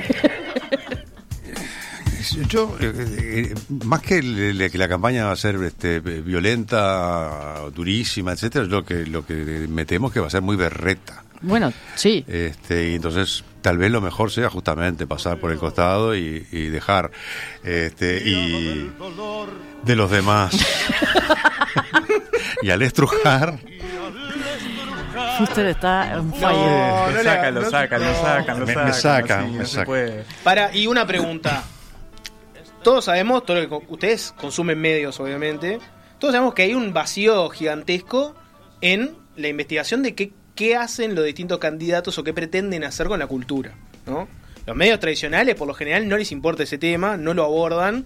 Es muy difícil que, que vayamos a encontrarnos con notas de el que va a ser el candidato a ministro de Cultura de Orsi o de Ah. Delgado, el que sea. ¿No hay un, un nicho ahí que Javier, este programa podría abordar? Te quiero preguntar. Puede ser. Yo no sé si tan directamente. Lo digo porque no lo por va a hacer nadie más. del programa, ¿no? Lo digo porque no lo va a Por hacer sí nadie o más. por Pero no. yo sostengo que mm, Fernando es una persona que podría darle un nuevo, una nueva pincelada a la manera en la que se encara la campaña en este país. Eso sin duda. Y no digo de hacerlo todos los sábados, sino de tener una sección especial, pero yo qué sé. Lo, lo que lo que se podría hacer, pero digo no en términos de campaña, es encarar el tema de la cultura con una mirada política. Eso, eso me parece una Eso cosa muy bueno. buena. Este, y también la inversa. Pero, pero después saber qué, qué leen los candidatos, digo, creo que la cosa No, más- eso seguro, más eso personal, no, porque porque- Este es el nombre de la rosa John cuando lo- lo, leyó Sanguinetti en el 86. Este, me parece que hasta ahí llegamos como techo. Ni a Sanguinetti le tenés fe. ¿Para qué? Para la- entiendo que la lista de qué leen los candidatos va a ser desoladora, pero Sanguinetti por lo menos no le das el, el- no le das el beneficio de la duda de decir capaz que está leyendo algo que puede estar bueno. No, no le doy. Ni a, ta, entonces Una aberración. No, no, no, perdón, pero no le doy. Sanguinetti tiene una fama de culto porque cada dos por tres te muestra alguno de los cuadros que compró. Digo, pero dejémonos tampoco también de macanear. Este, digo, que- yo me acuerdo, y le dije el nom- el nombre de la rosa porque es, este, Es el último que leyó. este, no sé si es el último que leyó, pero en todo caso me acuerdo de una entrevista que le hicieron a China Zorrilla ya por el año 85 y ella estaba maravillada porque Sanguinetti estaba leyendo el nombre de la rosa. Digo, está, macho, está bien, este, está bien, pero yo qué sé, viste. Que debe leer mucho ensayo también. Eh, Ficción debe ser que sea que capaz que quedó ahí. todo, todo lo que vos quieras, pero digo, este el, el, el- el encare que se le puede dar en oír con los ojos al, al tema que no es de la campaña, que no es saber quién va a ser ministro de Cultura, porque igual no sirve para nada el Ministerio de Cultura. Este, Duras declaraciones. vos explícame para qué sirve. Y bueno, podría estamparte Para- con- algún documento, ¿no? Hay como una, una serie de trámites que es importante la firma del ministro, ¿no? El Ministerio de Educación y Cultura no sirve para nada, ni en, ni en la educación ni en cultura. O sea que, digo, si queremos este, ahorrar algún peso, de repente ahí podemos rascar. ¿Afuera? ¿A lo Milei? ¿Y por qué Ministerio de no? Educación y ¿Por qué Cultura. no? ¡Afuera! Eh, ¿Por qué no? ¿Por qué no? Javier, por Este, sí o por no, te quiero preguntar. eh, sí, no me llamo Javier, este, eh, pero, eh, pero y vuelvo a lo, a lo- a lo que realmente me parece este, que podría ser interesante es este, encarar este, el, el- el año electoral 2024 pensando la cultura políticamente cada tanto hasta a partir de hoy con los ojos. Sí. Está bueno eso. Para pensar, siguiente. No, en realidad no hay siguiente tema para el Uno más, equipo de más, autores. uno más, uno no, más. No, no, no, hay que pasar. ¿Cómo estamos de tiempo? Uno más. Si quieren No uno sé, más muy tengo- breve. No tengo ni idea. Tenemos dos, tres minutos, me parece. Ah. Bueno, uno más muy breve. Ahora sí, por sí o por no. Uno más, ahí va, uno más, uno más breve, número 16. Por sí o por no. 16. Eh, a ver, ¿qué puede ser? Es corto, es corto. Eh, por sí o por no. En realidad no, no, no habilita el por sí o por no. Por sí o por no. La corrupción. No, guardale. ¿eh? Guardale, guardale. La corrupción y el clientelismo son constitutivos de la política o una enfermedad a curar. ¿Estamos conformes? Cortito, Nos cortito, está, nos está provocando. cortito. Muy Por sí cortito. o por no. La, la corrupción no, no es constitutiva. El clientelismo sí. El clientelismo es una institución de- de- de- que tuvo sus periodos en los cuales estuvo formalizada como institución. Este, o sea que tener clientelas es, este, yo creo que sí que es constitutivo. Do- dos mil años atrás, digo, pasé la punta. Eh, Con el no, no, decían los griegos. Con el nacimiento de nuestra república, perdón. no, no, este, tampoco tanto tanto tiempo atrás. Este, yo que sé, este, todos los regímenes de, de antiguo régimen, valga la redundancia, este, funcionaban con, con el clientelismo institucionalizado y, teni- y cumplía una función este, en, la, en la administración de las cosas públicas. En la corrupción no, no necesariamente, pero el clientelismo, yo creo que sí. Eh, enfermedad, pero no a curar, sino crónica. Enfermedad no curar crónica. Estoy de acuerdo con Emo. Se puede mitigar un poco, pero. Sí. Hermoso. Bueno, eh, ahora el, el team no autores. Un equipo definido por lo que no son, lo que no pueden llegar a ser. Después de la pausa. Ahora, yo lo que digo, ¿por qué no le pusieron a Madonna a Nacho para desconcentrarla también? Tanda y ya volvemos.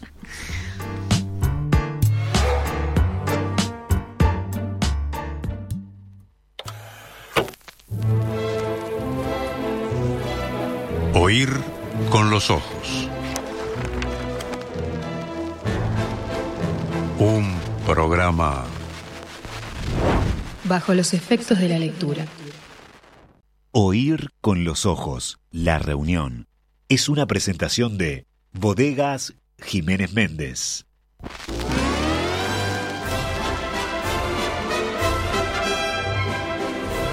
Oír con los ojos. Un programa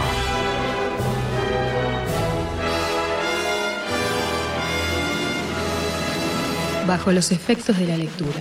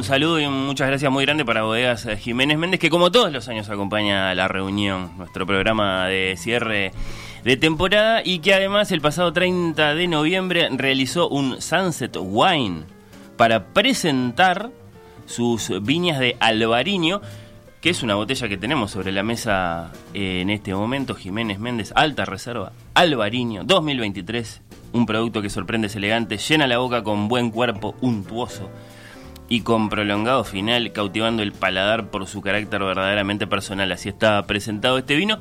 A mí me sorprendieron algunos de los eh, integrantes de este equipo que pensé que iban a tomar tinto y se sintieron tentados por el albariño. Lo veo servido en más de una copa en este mismo momento. Delicioso. Así que eh, doble saludo para Jiménez Méndez, eh, que insisto, como todos los años, acompaña a este cierre de temporada.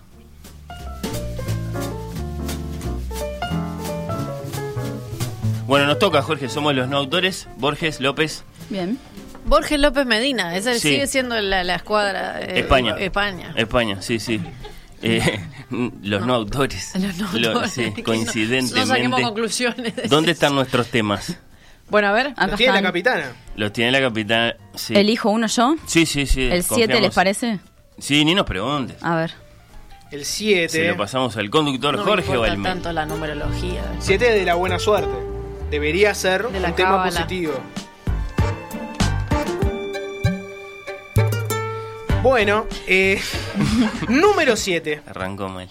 La entrevista a Marcet en Santo y Seña fue objeto de toda clase de críticas.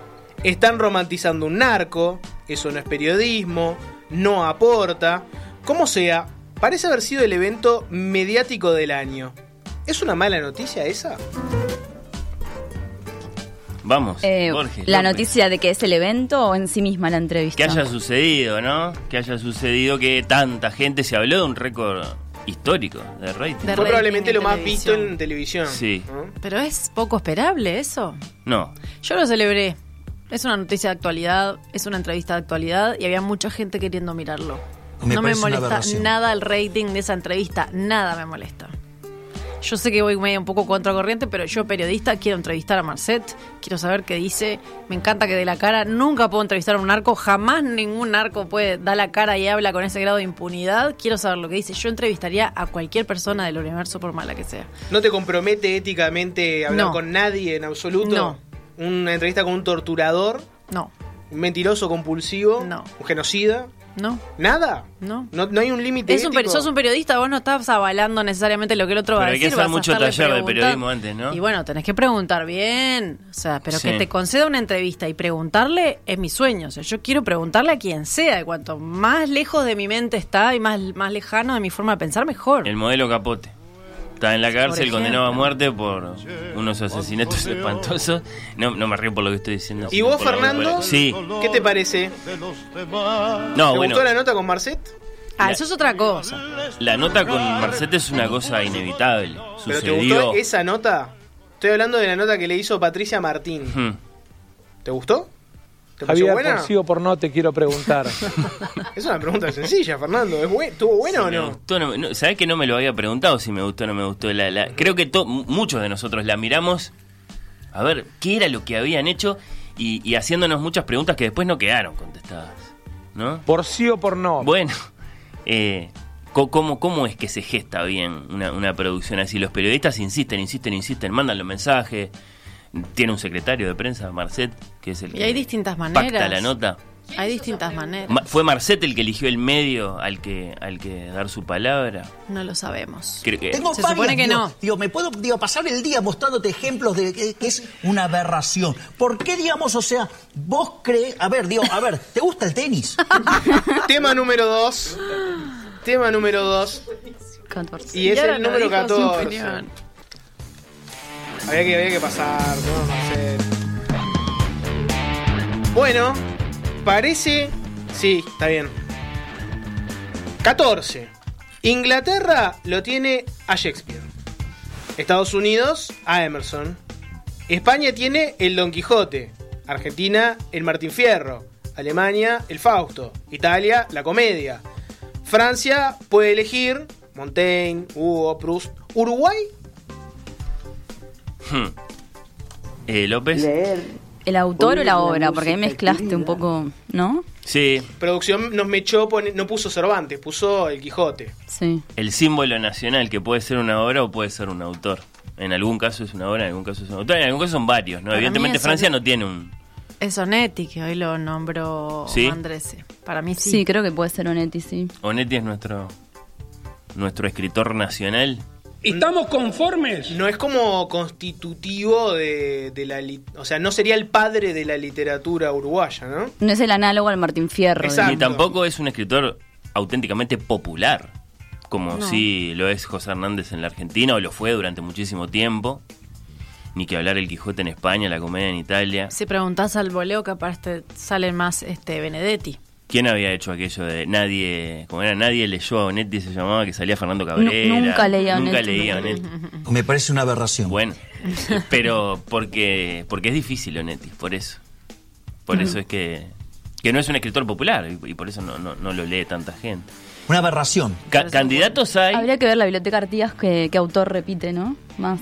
No, no lo tengo claro. creo que en algún momento hubo un intento de que fuera el Tabaré, pero es un poema que eh, no, no, no, no, no forma parte de- viva de la cultura, ya ni se imprime incluso, salvo, no sé si para, para, para el liceo. Mm, no, no, no, no tenemos, no tenemos eso. La, la obra o el No, autor creo que no tenemos. No hay un consenso así, eh, No. como el No Martín tenemos, Fierro, no, no los el. Quijote. ¿Qué dice eso de nosotros, que no tengamos ese consenso? Que somos una literatura. conformes? bueno, y no, que somos una literatura muy joven. Muy joven. Me parece una muy- aberración. Muy, verde, sí. Bueno, ¿qué lo que estoy diciendo? Y hay mucha variedad. Y lo que decían hoy al comienzo, ¿no? De que, que la literatura uruguaya en realidad, que es bien, ¿no? Hmm. Tengo varias, bueno, hay una digo, literatura me puedo uruguaya. digo, pasar el día mostrándote ejemplos de que, que es una aberración. ¿Por qué, digamos, o sea, vos crees... A ver, digo, a ver, ¿te gusta el tenis? Simple y sencillo, ¿cuál, el más grande de la literatura uruguaya. Ya está. Era esa una lista, ¿no? De los más grandes. Sí. La pregunta sí, es- el- No sé. el- sí. Que no tienen gusto, no tienen, no tienen un criterio propio, díganlo. No, no, o sea, no hay una respuesta contundente. Fernando, No la hay, no hay una respuesta para vos. Hay una enorme variedad, por suerte. Mm. Porque mm, a mí me gusta mucho el Lebrero, hay mucha gente muy fan de Feliberto Seguramente el más grande sea Quiroga, en, un- en Por un sentido sí muy, no. muy Lo material. pensé también. Cantidad de ediciones, cantidad de traducciones, eh, digamos, eh, latitudes y, y épocas en las que se lo ha leído a Horacio Quiroga y eso lo convierte en el más grande, de un modo muy directo, sí. Luego hay muchos problemas para quedarnos con Quiroga. Siguiente tema, Sí, dale. López. tercer tema. Sí, sí, sí. 20. número 20. Sobrecito celeste. Es, Es el, más, es el más corto que nos han tocado. Hmm. Número 20. ¿Onetti o Borges? Pero. Onetti ¿lo o Borges? nombrando? ¿Onetti o Borges? Javier, por sí o por no te quiero preguntar. Sí. ¿De qué lado de, los equipos caía? No, yo no tengo ninguna Claro, duda, Borges. Yo tampoco. Y bueno, sí. ¿Tres, tres votos para Borges? Sí. ¿Por qué? ¿Estamos Justifiquen. conformes? Borges por Borges. No, no necesariamente. Es difícil. Es difícil elegir a Onetti. Están, no sé, este, es muy distintos. Cosas muy distintas. A mí lo único que me hace dudar es el señor acá presente, Emma Andresi. Por eso yo, de hecho, le he preguntado más de una vez eh, en el, en el, en el programa, etcétera. Eh, ¿Por qué Onetti? Porque lo quiero escuchar y quiero, quiero entender bien. De lo contrario, no dudaría. Son- Porque- Son escritores de tamaños muy disímiles. Que, que pero muy Onetti- disímiles. a vos Onetti no te gusta mucho, ¿no? No, bueno, me, gusta, me- él me gusta mucho, otra cosa es después su obra, pero este pero sí, sí que Nombraste a Mandresi y te cae. creo que son escritores de tamaño muy muy muy diferentes. Es decir, Borges es muy grande. Borges es el escritor más importante del siglo Uno, estre- XX. uno Eh, estrechó el brazo de una dictadura, ¿no? Yo El otro no. obra de autor el otro no volvió del exilio, no quiso El otro volver. no. Para vos no eso es lo mismo. Vos valorás que sea buen artista. Si se abraza a una dictadura, para vos te es indiferente. No se abrazó a una dictadura. Me parece una Le dio la mano, Sí. le dio la mano. Bueno, eh, si, si, si, si nos fuéramos a detener en eso, que, que- que- que es cierto, lo convocaron. Eh, pasó acá también, que, que- que políticos de, los- de- de cuya honestidad nadie va a dudar, en su momento vieron con buenos ojos las medidas de seguridad, qué sé yo. Bueno, en aquel- en- eh, hu- hubo muchos argentinos que sintieron que, los militares eran los únicos que podían poner orden. Y Borges, de su infinita ingenuidad política, lo convocaron, fue, le dio la mano y salió y dijo que era un caballero. Sábato fue más, más expresivo, en, esa mismísima reunión. Salió después de saludar a Videla, estaba contentísimo. Ernesto Sábato, el de Nunca Más. Vinieron otros después y les abrieron los ojos y, y firmaron todo lo que había que firmar y dijeron todo lo que había que decir, aprovechando la fama que tenían cuando conocieron las violaciones a los derechos humanos y las, en fin, y el, y el terror eh, en su conjunto. Eh, es cierto que, que, que- que fue un paso en falso espantoso ese. Muy Pero- unánime, ¿no? Por sí Vieron por que por lo general en la tertulia uno puede olisquear que hay momentos donde algún tertuliano, para picarla, ¿no? Hace de contra. Lleva la y- contra. Exacto. Fueron muy unánimes ustedes. en Yo creo que a Ah, mí hay gente me que ha piensa que Onetti es más grande, Yo ¿eh? creo que a mí me ha conmovido más Onetti. Yo creo que me, ha conmovido más Onetti. He leído cosas que me han conmovido más, ¿entiende? La diferencia Sí. entre que me parezca un mejor escritor y me haya tocado. este, Eh, lo que pasa es que el justo la emoción es el fuerte de Borges. Por eso no. Es decir, si me dijera, no, Onetti, Es la debilidad, sería. ¿cómo la debilidad? Ah, debilidad- de- de el- Onetti. no, no, de Borges. La emoción es el fuerte de Borges. Es decir, es su gran cualidad. Uy, hay un tipo con tremenda memoria. Uy, qué, la- qué la- qué laberinto raro en el que me encuentro.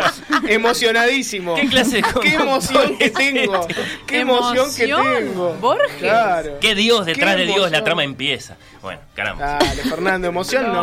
No. Era, era un loco que le gustaban los juegos intelectuales, leyó ahí. a Dice que de la Academia Sueca. Brillantemente el- el- el ne- inteligente, pero, pero emoción, emoción Es- tiene mucho más Es Onetti. todo eso que dice Jorge y lo que lo explicó el propio Borges, toda esa álgebra, es una forma del pudor.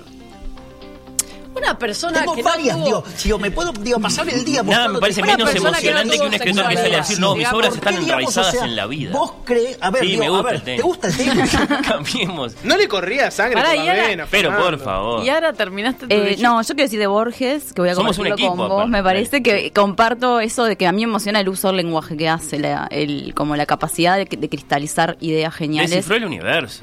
Sí, más emocionante de que manera eso. muy sintética. ¿Estamos No, pero conformes? eso no Sí. es hablar de las emociones. Eso que te emociona el lenguaje es otra cosa. Para mí era casto, ¿no? Leer, Claro, por eso digo. no, A lo tipo que no tenía sexo. Si rascas un poco, si Ay, un poco. Borges era casto, ¿no? Emociones. Nunca tocó a una mujer, estamos de acuerdo con eso. Javier, Claro. o a un no hombre. te quiero preguntar. ¿Me equivoco en lo que digo, en mi concepto? Fue Sí, casi ¿Por sí casto, o por no? Fue, fue casi casto, no, no del todo. no te No, quiero a los Henry. James. Hen- Henry James sí fue eh, enteramente casto, probablemente homosexual reprimido allá en el amanecer del siglo XX. Eh, Borges sí llegó a experimentar con el sexo, lo contó. eh, Y le fue, tan mal había que no quiso reincidir. Bueno. Experimentó y no le gustó el experimento. No sé y por qué nos estamos Una aberración. en eso. Sí, una aberración. Eh, lo llevaron a un prostíbulo siendo joven. Fue muy traumático para él. Le costó muchísimo volver a estar desnudo frente a otra persona. Bueno, Me La mayoría de la gente no, lo supera, Hace ¿verdad? rato que dejamos de hablar de literatura. Bien, Por sí o siguiente por no. tema. Sí, dale, loco. ¿Quieren por elegir favor, alguno? Rescatanos, sacanos de acá. El 5. Número 5.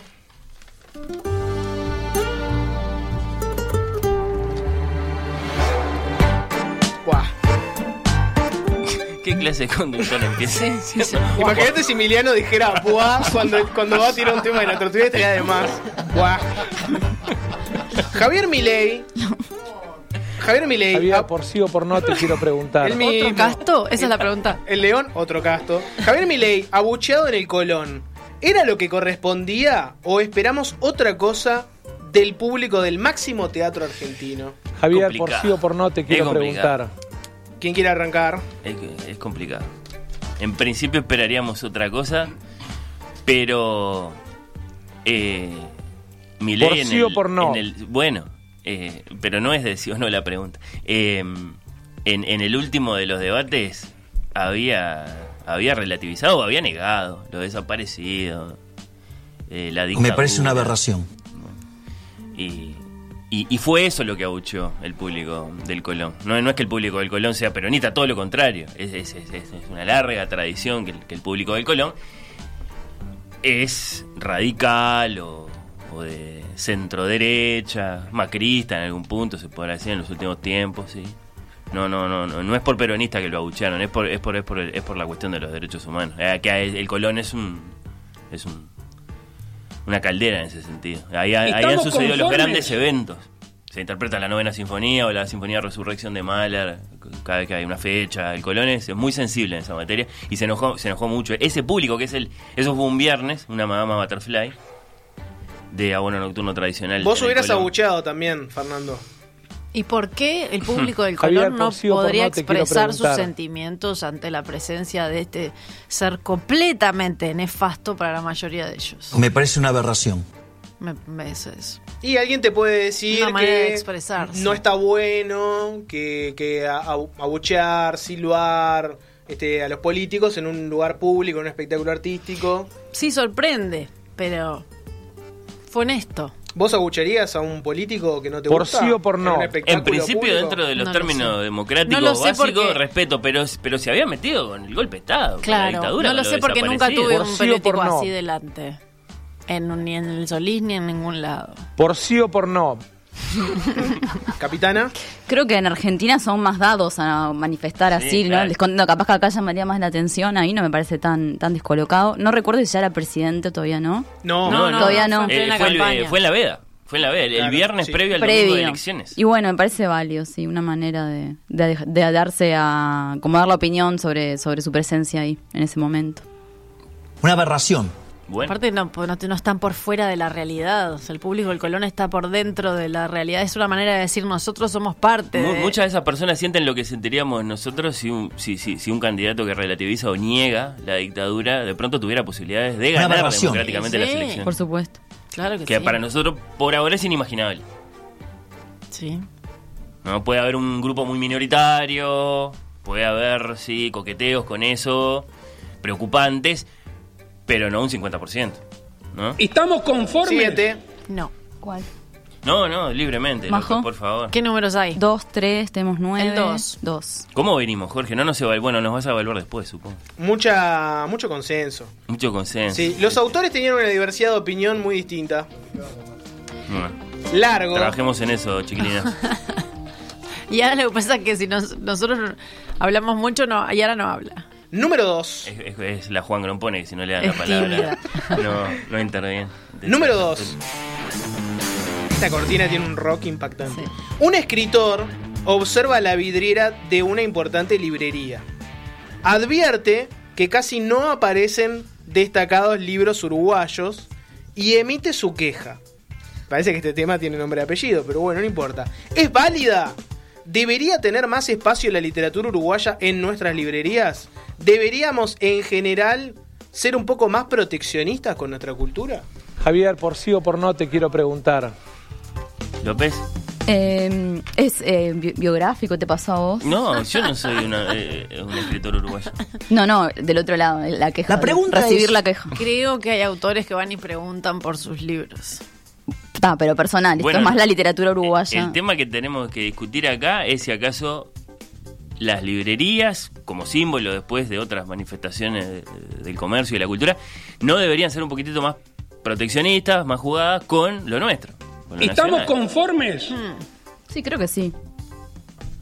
Me parece que sí. La cuestión es cómo instrumentar eso, ¿no? Que vas a obligar a la librería. Ah, no, mira, tenés que te- como, como en, en el aire de las la radios, el le- 30%. eso, exactamente. Se, Hay me- un- hay un se me con- ocurría el mismo ejemplo y dice 30% para que se pase música nacional y lo pasan entre las 2 y las 5 de la mañana. Listo, cumplieron la ley. Otra cosa. ¿Hay un consenso? ¿Los tres piensan que hay que ser un poco más proteccionistas con, con nuestra Yo cultura? sí pienso que sin proteccionismo eh, no, no, no hay crecimiento posible. Es decir, en algún momento de una historia cultural más joven o más madura, eh, es el proteccionismo lo que, lo que, lo, lo que empuja ese crecimiento. Y, y- y todo- todos los ejemplos que podemos considerar de las grandes literaturas lo confirman. ¿Por qué? Me Por- parece una aberración. Porque hay que agarrar un fenómeno capaz, trascendente, universal como es la cultura y dividirlo en cotos este, nacionales de, bueno, esto es Uruguay, esto es Argentina, esto es Reino Unido. ¿Por qué no es una experiencia universal?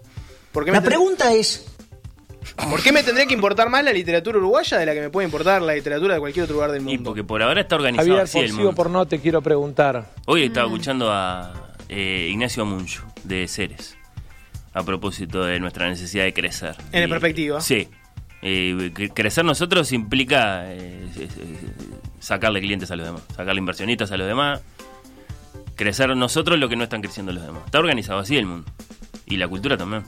Tengo varias, digo, digo me puedo Eh, digo, pasar no- no el día mostrándote que- ejemplos que de a que tomar es una decisión pero es aberración. cierto que la ¿Por qué, literatura es digamos, O sea, vos crees, a ver, digo, a ver, ¿te gusta el tenis? Vos, Fernando, para, hacer, para ponerlo en términos gráficos, viene una persona que Sí. está por agarrar un libro de Borges. Vos le pegás en la mano y le darías un libro, por ejemplo, por decir algo, de Bremerman. No, de Bremerman. por sí o por no Agarrás y preguntar. suelte, suelte la Aleph, acá tenés este otro libro. Bueno, Por eh, sí o por no. Por mi parte, pero esto no significa nada, eh, a ninguna escala, eh, en todas las librerías en las que he trabajado he reservado cuotas, ¿sí? Lisa Sillana, cuotas, la- la- la- este, ciertas líneas, eh, Por ciertas sí o por primeras no. líneas de, la- de las mesas de destaque ocupadas por autores nacionales y con eso no, no se juega y lo, lo hago sistemáticamente, claro, convertir eso en una regla es imposible. ¿Estamos Eso es una conformes? decisión arbitraria que puede tomar un librero eh, y otro librero no la va a tomar y no hay nada que decir. ¿Y ahora? Mm. Creo que igual también hay interés de parte de la gente de la literatura uruguaya, ¿no? No es solo una Sí. imposición que hay que obligar a comprar y si no, no. También debe Sí. haber mucho interés, ¿no? ¿No Hmm. tanto? Es cierto que, claro, te estás metiendo con el deseo de la gente si, por ejemplo, este, estimulás y estimulás y estimulás. Estimulás la impresión de libros, estimulás la- que, que los libros lleguen a los lugares, que le parece muy triste lo que estoy diciendo al polaco. ¿Cuántos temas nos quedan? Y bueno, oficialmente hemos cumplido los cinco. Puede haber un, puede haber un bis, puede haber un bis. Un bonus track Un bis, breve. un bonus track, un bonus Un track. bonus track breve. Un bonus track breve. Dale, 19. Yaris, elegí vos. 19. Sobre celeste.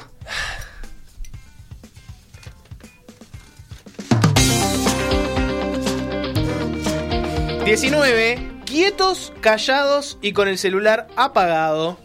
...salas de teatro, actores y espectadores... ...piden oscuridad y silencio... ...durante los espectáculos... ¿Es lo lógico? Un saludo para Manu Riguar. Eh, Otro que tenía nombre de Estoy apellido, 100% ¿no? de acuerdo. ¿Cómo que? No. Sí. ¿Con qué? Con que... ¿Quieto, callado y con el Eh, celular sí, apagado? sí. Ah, Me parece una aberración. a, a mí me parece una aberración. Me molesta muchísimo eh, y me parece que en general perturba la experiencia del teatro, del cine. No solo que el ruidito de que escribas o la, la luz de la pantalla hacia vos en la butaca del de al lado. Sí, tiene que pasarte algo muy urgente como para que yo diga, no, está bien, que agarre el celular y haga". Dale, y ahora vos tenés mucha cinemateca, Eh, mucho mí de buenos sí. muchachos, mucho de todo. Bueno, no es lo mismo. En la, en la música no, me parece que no. En el cine sí. Oye, detesto el celular, me da mucha rabia. que La gente con el celular ahí, la luz molestando, como incidiendo en la experiencia, me molesta. ¿Y qué haría? Leer. Y bueno, prohibir no se puede, música pero bueno, sugerir mucho, ¿no? Sugerir no. mucho. Yo le he dicho al de lado, yo he hablado con el que está delante, eh, generando el susto de algún pibe que está delante con el celular. eh, Una aberración. No, no, yo eh, siento que te saca por completo y el otro día había alguien que tenía el sonidito eh, del teclado, entonces se escuchaba... tic, tic, tic. ¿Viste ese clac, clac, clac, clac? No, no, para mí no. No. El Fernando, ¿cuál? No, yo Pero le- vos hablaste en fácil de olvidarse. Cualquier ser normal, Fernando, quiere eh, esper- tener una experiencia donde no hay una persona al lado con el celular al mango, o molestando, o hablando, o gritando. Vos sos de los pocos que quiere todo, todo ese tipo de molestias. No, no es que lo quiera, sí no es que no lo te quiera. quiero preguntar. Eh, eh, lo- simplemente no, no se puede salir a exigir nada. Hay que Por sí aceptar o por no. lo que sea que sucede en la sala, lo que sea que sucede. Por sí o por no. ¿Por qué? No te lo cree nadie, No, Fernando. Vas a sufrir. Nadie te, lo, sí, nadie te lo va a creer, Fernando. Estás ahí viendo, un- viendo una obra de teatro y tenés una persona al lado hablando por teléfono. Vos vas a. No, así que bueno, bien, sos un crack. Habla La- por teléfono, dale Van a, tranquilo. van a suceder las dos cosas, se van a dar los dos extremos. La experiencia bochornosa, celulares, eh, toses, caramelos, eh, gente que se para y, y deja caer su asiento reclinable con un gran estruendo. Y va a suceder el silencio total, incluso eh, al punto de que, bueno, eh, acaba la obra y nadie aplaude porque ven la turbación de un maestro. Y hasta que ese maestro no vuelve a abrir los ojos, un minuto después que terminó la música, no se escucha un zumbido. Va- van a suceder las dos cosas. Eh, libertario en esto. Bien, solo contra el mundo. Sí, total. Ahora sí, terminamos la tertulieta, ¿no? Sí, vamos a reservar con- unos minutos para Sí. que Jorge nos evalúe a los dos equipos. Bueno, eh, Sí. Ahí está en la tele. El la- claro, el claro ganador es el team autores, ¿no? Bueno. Ah, yo creo Estoy que de sí. acuerdo. ¿Cómo? Defendenos. Perdón, El claro ganador fue Esto el ya lo hice en una autores. entrevista de a los autores le- les tocó unos temas divinos. Eso tengo que decir que. ¿La peleamos? La peleamos. Los temas nuestros estaban. Remando en dulce de leche, igual me parece que, que estuvieron bien. La picantearon cuando había que picantearlo. Había más disenso. Se ponían pillos incluso en algún momento. Siento que la capitana, siento que Yara tuvo un perfil muy bajo. Puede ser. Siento que Fernando. siento, que, siento que Fernando. no Puede qui- ser. Como la más derrotista de todo. Puede ser. Siento que ¿Estamos Fernando. conformes? No. Siento que Fernando no quiso soltar el, el rol de articulador y, y opinaste, pero hasta por ahí nomás. Me parece una No, opinó, opinó.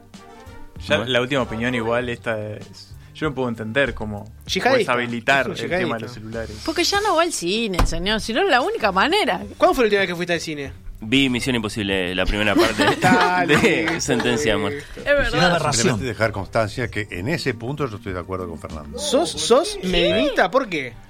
Porque no veo razón para que se, se, se botonee a la gente con el celular en las salas de cine y teatro y no se lo botonee en el bondi, donde te molesta igual o más. ¿En dónde? ¿En dónde? En el, en el, por en el, ejemplo. en el Sí, ómnibus, claro. ¿Por qué te Digo, ¿por molesta en el ómnibus? bancar una hora de viaje en ómnibus con alguien hablando este, cosas que a mí no me interesan? A vos Ah, sí, conversación. Hab- hablando está hablando sí, pero si el otro está mirando, la luz no te afecta como en una película ni en una obra de teatro que te distrae y te saca por completo de la pantalla. Es una experiencia colectiva Yo y hay que aceptar. No, pero yo te acuerdo, en el bondi no, no te apertura. perturba tu En experiencia de bondi. es más probable que vos vayas. sí, ¿cómo que no? Digo, Pero me da igual, son 15 minutos de viaje. Pero además en No esa dirección hay que poner médicos en la puerta a inspeccionar el estado de las vías respiratorias de los asistentes a la sala. Para ver si. No, si- bueno, la- claro. la tos Ese es No, un argumento, ese es un La- argumento tos otra absurdo. Eso es, Eso no se controla. tonto eso. Claro. No, no, no. La tos es otra cosa. Eh, El celular es voluntario. es- Yo quiero decir algo. Otra experiencia traumática que tuve es que fui a ver un show de música en determinado en un teatro. En un determinado momento la música me, me, me llegó tanto que me paré para bailar y Leer, vinieron vino el oír staff del teatro a decirme que me sentara. Eso creo que es terrorífico. Wow. Es terrible, es Bueno, más sí terrible que lo del teléfono. sí. Me parece una Y aberración. hay una diferencia de todas maneras en- entre un espectáculo eh, en vivo, sé, teatro, danza, música, concierto, etcétera, y el cine. Lo- En el cine de repente te lo puedo llevar más que no sé que no. Ahora, cuando la cosa, este, digo, es donde todo puede pasar, porque la película no puede cambiar, la película está ahí, te la están proyectando. Ahora, en el espectáculo, vos, este, ahí las cosas, este, la interacción es otra. Hace un siglo que se hizo de esto una escuela, Bertolt Brecht. Todo lo que sucede en la sala es parte de la ¿No obra. te hay que estaría molestando como actor, Mandresi, que suene un celular, que alguien No. esté mirando la pantalla? No. No, si- no, no estamos diciendo que no molesta, estamos diciendo que no se puede hacer nada, hay que aceptarlo tal cual sucede. No, yo creo que es Y no una, hay que es una con eso. convención, tenemos un acuerdo de que ahí no se usa el celular. Ese- Y me parece que hay tan pocos, eh, tan pocos escenarios, tan pocos espacios en los que quede el celular afuera, que defiendo que en el cine no se mire, pero no se mire durante, mientras la película no se mira el celular. Es de las pocas eh, ratos que estás una hora y media, dos horas. Bueno, este año es la- el año de las películas de tres horas. Tres horas, cuatro. Es una posición wagneriana esta, ¿no? Ya, ya lo hemos explicado, esto en Oír con los Ojos, Wagner es el que impuso las salas oscuras, ¿no? Para que entonces nadie podía leer, por ejemplo, el programa mientras acuerdo se con desarrolla la función. Igual, No, tío, no hay pausas. otra cosa. Fui a ver la película de Taylor Swift al cine y las niñas de 10, 12 años Me se paraban para bailar en los pasillos y hacían rondas, cosa que me pareció maravillosa. Divina, porque y es una eso no suele musical. pasar en las Me películas. parece una aberración. Bueno, pero digo que eh, lo del teléfono lo entiendo porque molesta al otro, pero en este caso me parece que generar otro tipo de experiencias Sí. en la sala de cine es hermoso también. bueno. Eso es divino. Jorge, vos sos el conductor de la tertulieta, ¿la cerrás cuando...? La estoy cerrando en este mismo bueno, momento. Tenemos que contestar el cuestionario.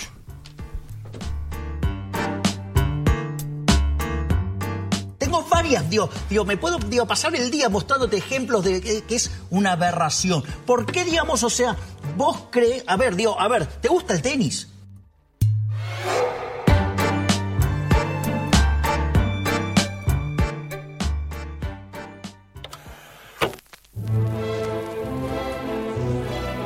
Oír con los ojos.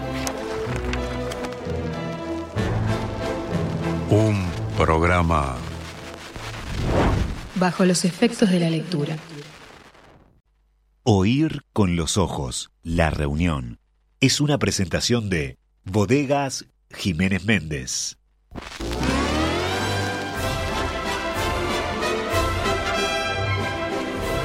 Oír con los ojos. Un programa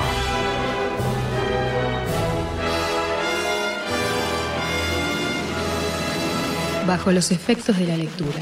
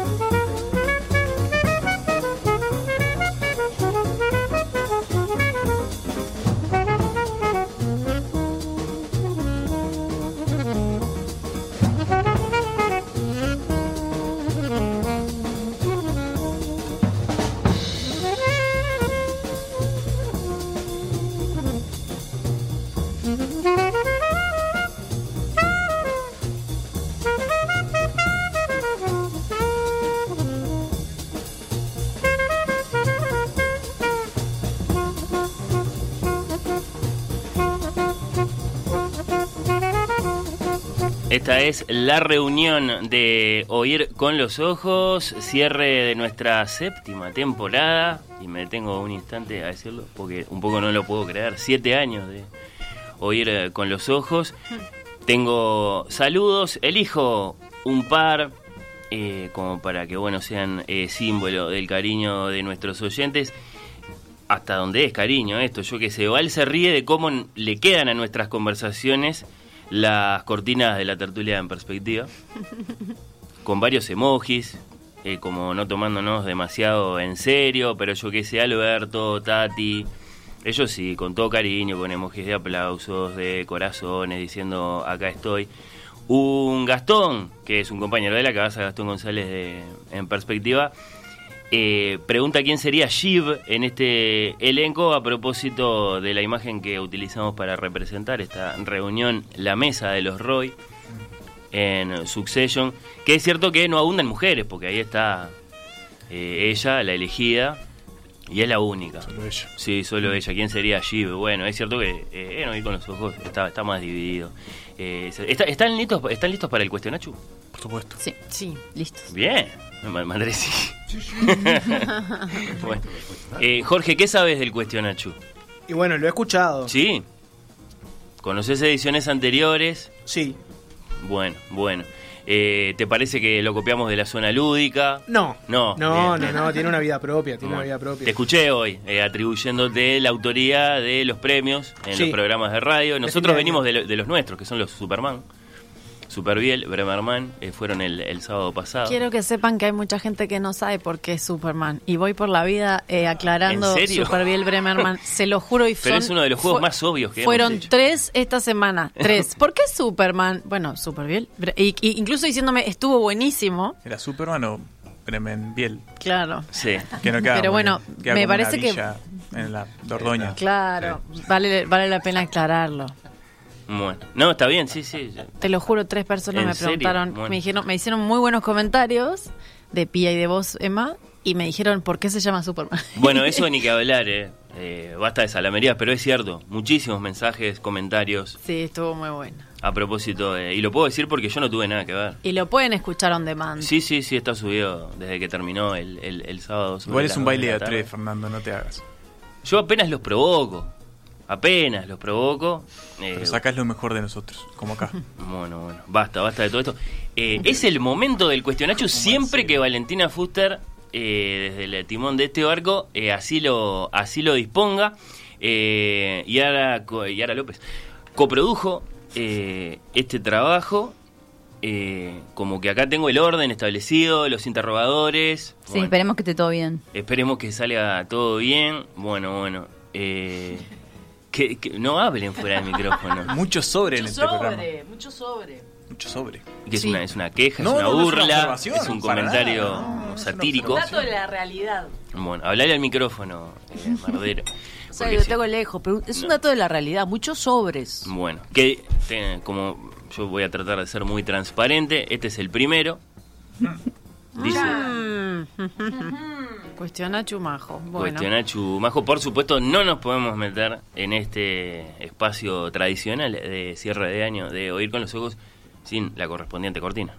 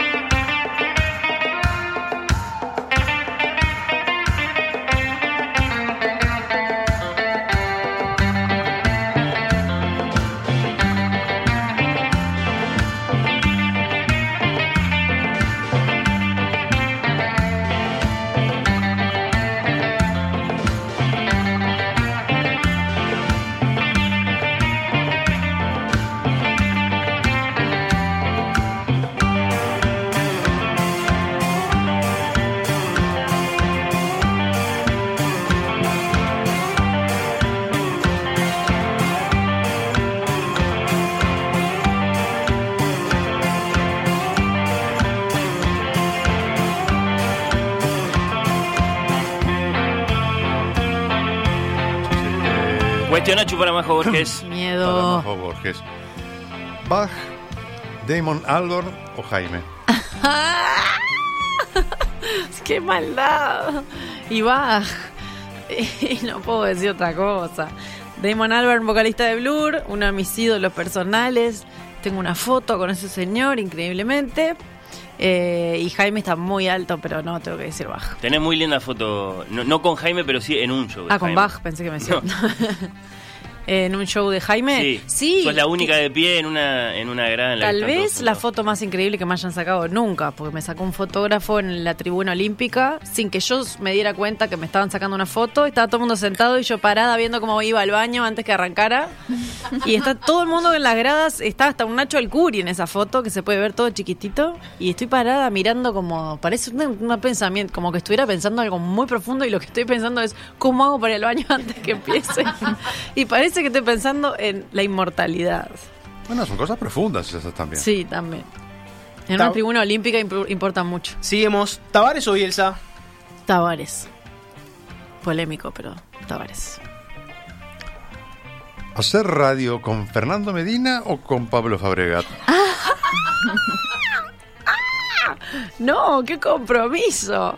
Qué compromiso. Dos tremendos conductores, Eh, ¿no? Estoy acá, tengo que decir Fernando Medina, obviamente. No, sí. muy- de Fernando Medina soy amiga. De Pablo lo conozco desde los 18. Pero Pablo es un tipo que no, no. Está muerto por dentro, ¿verdad? No es mi amigo, contundente. ¿Qué universo tiene Lo más... quiero, más no es mi amigo. Bien. ¿Qué universo tiene más sexo, drogas y rock and roll? ¿El rock and roll o Magnolio? El rock and roll, el rock and roll. Bueno, no sé. No sé, justo vos me lo preguntabas, Valmeli. ¿Yo? Eh, bueno, digo porque formás parte del grupo Magnolio Me también. tocó, me tocó por azar. Hay mucha, sí, hay mucha vida en ese, en ese multimedia. Ganas de vivir. Hay muchas ganas de vivir, sí. Bien. Premios Literarios 2023. Majo, te toca entregar el premio Marqués de Sade a la mejor transgresión del año. Ay. Los nominados son. Felipe Flores Silva, hijo de Manuel Flores Mora, armando un escándalo en la Biblioteca Nacional frente al ministro de Cultura Sanguinetti e Ida Vitale. Sí, tremendo. Graciela Bianchi y su vicepresidencial, no me hinchen las pelotas, Manu Ugarte y su modo particular de decirle a Rodrigo de Paul, anda a lavarte los dientes. Eh, no, la de Manuel Flores Silva. Eh, Manuel Flores Silva no estaba contemplado No, en la no, no. pregunta, este, era su hermano, Felipe. Él. Felipe, hijo de Manuel Flores Mora. Mora. Exacto. Él. Lo mejor de diciembre. ¿Así? Sí. Eh, ver amigos, ver mucha gente querida. Te sigo con otra. Una mano, un mano a mano con Richard Linklater o la celeste de Bielsa en semifinales Mundial 2026. La Celeste de Bielsa en semifinales. ¿El periodismo? No, no, lo amo al Linklater, pero no. El fútbol está primero en mi vida, ya lo saben. De todos quienes hacemos oír con los ojos, sos la única que va en auto a todas partes. Es verdad. ¿Eso es cierto? Algunos, algunos de tus amigos o amigas te dicen meteoro. Eso es cierto. La pregunta es, Sí. ¿Vuelve el Frente Amplio en 2025? Me gusta llevar gente, dijo una, una persona, a un amigo, a otro le dijo, dale, a- aceptá, si a Majo le gusta llevar gente. Igual Meli sabe que me gusta llevar también. Eh, y yo y yo creo que todo indica que va a volver el Frente Amplio, sí. ¿Con cuáles de estos tres ilustres interlocutores crees que disfrutarías más una buena charla sobre moda? Opa. Opción A. Yamandú Orsi para discutir corbata sí o no. B. Laura Raffo para discutir acerca de cómo ser una gran líder nacionalista sin gabardina ni camisa celeste. Opción C. Con Andrés Ojeda, la gran esperanza de la metrosexualidad en política. Andrés lo conozco. eh, le podría decir algunas cosas sobre el talle, los talles de las camisas. Como un poquito más holgado. Este, eso. Y, mm, y con Orsi, capaz que con el que tengo más diferencias es con Orsi. Porque Andrés es muy coqueto y Laura Raffo también. Entonces no voy a tener mucho que aportar. Excepto por el talle de las camisas de, de Ojeda y porque, y porque no le ponga vas con Andrés a sus eslóganes que remite al periodo, al periodo menstrual femenino desde el, el comienzo de los tiempos, ¿verdad? Me viene Andrés, todo eso. ¿Soy la única que lo pensó? No, todo el mundo, todas las mujeres que conozco y algunos hombres pensaron en eso. Se llama así. Pero le tiene un apellido el señor. No hay, un- no hay una mujer en ese grupo de asesores que diga, no, no es por ahí. María José, Mm. Miedo. ¿nos confesarías un sueño? ¿Un, sueño en tanto un anhelo, un deseo de algo que pase? ¿O un sueño de que soñé en mi casa? La pregunta es esa, después vos ves. Un sueño. Ah, el que pienso no lo puedo decir. Eh, Ya respondió, no, no lo va a confesar. eh, un sueño sería ser cantante. Un sueño frustrado, tal vez. Eso. Gracias, Majo. Gracias, ¿Se Majo. terminó? Ah,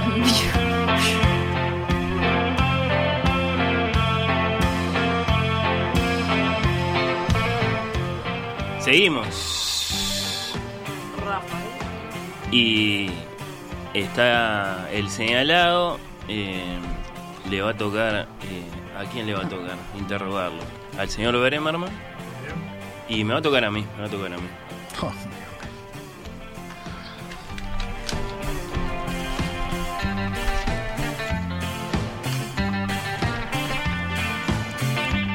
Cuestionacho para Rafael Mandresi, te cedo la palabra, querido Bremerman. Eh, hacemos una y una de las primeras tres, ¿te parece? Muy bien.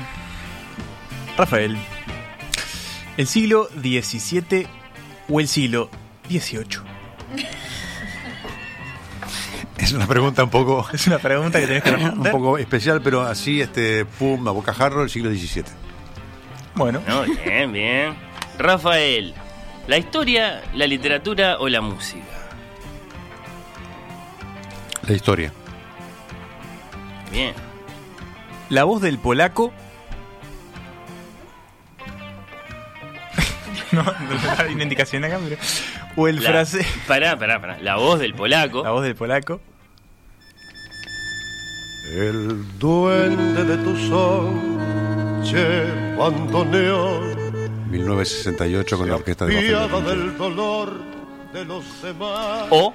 O el fraseo de Pichuco Troilo.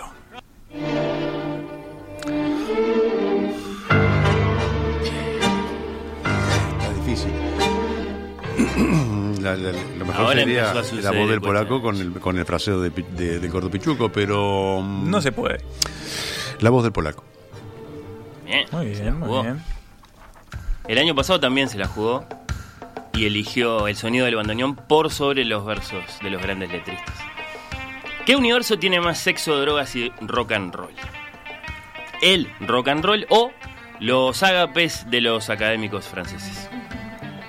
Eh, el rock and roll. El rock and roll. Tendrían que estar los gestos al aire. Premios Literarios 2023. Acá hay un. Rafael. Saltea- sos malo, Sí, sos- no. lo podrías haber, podrías No haber dije, no pasado por alto el error del No, productor. No, no, no. se hace eso. Rafael, te toca entregar el premio Ulises al Ardid e Ingenio Divinos del año. Los nominados son Jorge Díaz, Bailamos Todos al ritmo de su música. José Luis Palma, metió un verdadero caballo de Troya en el campeón del siglo. O Luis Lacalle Pou, pasó a saludar. Eh, por razones sentimentales incluso, tengo que responder José Luis Palma. ¿Qué significa? ¿Sos negra azul vos? No, yo no. ¿Anti Este, pero eh, tampoco. Pero mi padre fue hincha y socio Mirá, de Liverpool qué durante relación. 60 años. Este, no está como para festejar, bueno, ya no está y por lo tanto no pudo festejar el otro día y digamos que yo festejé por él póstumamente. Mandresi. Muy bien, muy bien. ¿Nombre pila? Pedro. Pedro Mandrés. Pedro salud, salud, salud. Y, y negro y azul son los colores del glorioso Liverpool. Liverpool. Lo mejor de diciembre. Algo que estos últimos años no, no he visto, los jazmines. ¿No hay? Hay poco, pero hay. Hay menos. Hay menos, ¿no? O sea, por lo menos yo no he visto... Vale, sí. el, el año pasado había en esta mesa, ahora Sí, que lo pienso. pero el, el- el olor a jazmín de diciembre en Montevideo es, este, ta, es chao. es- Sí, sí, está muy bien. Ah, esta es picante. Esta es picante. Pactar con el diablo, tenés que hacer un pacto con el diablo Mm. para ser un genio del bandoneón o, ojo, revivir esa historia de amor que no olvidás.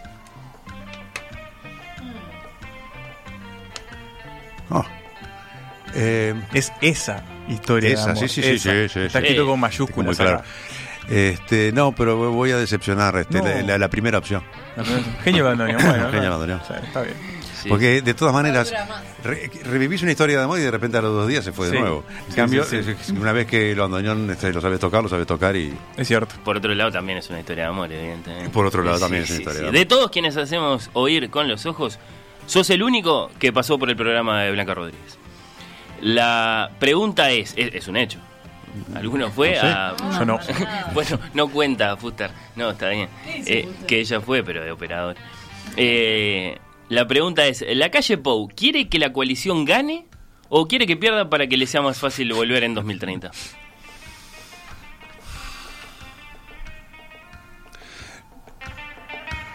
no, Piensa, déjalo pensar. no soy este un analista político si, si la, la- la- el oficio existe. Pero tenés una intuición de trueno. pero creo que mm, creo que ni- la- ninguna de las dos cosas. Este, yo creo que la calle Pou quiere que la coalición gane para volver Hmm. en, en 2029. ¿Pero no es más difícil? No, ¿No le queda que más no. cómodo ser oposición?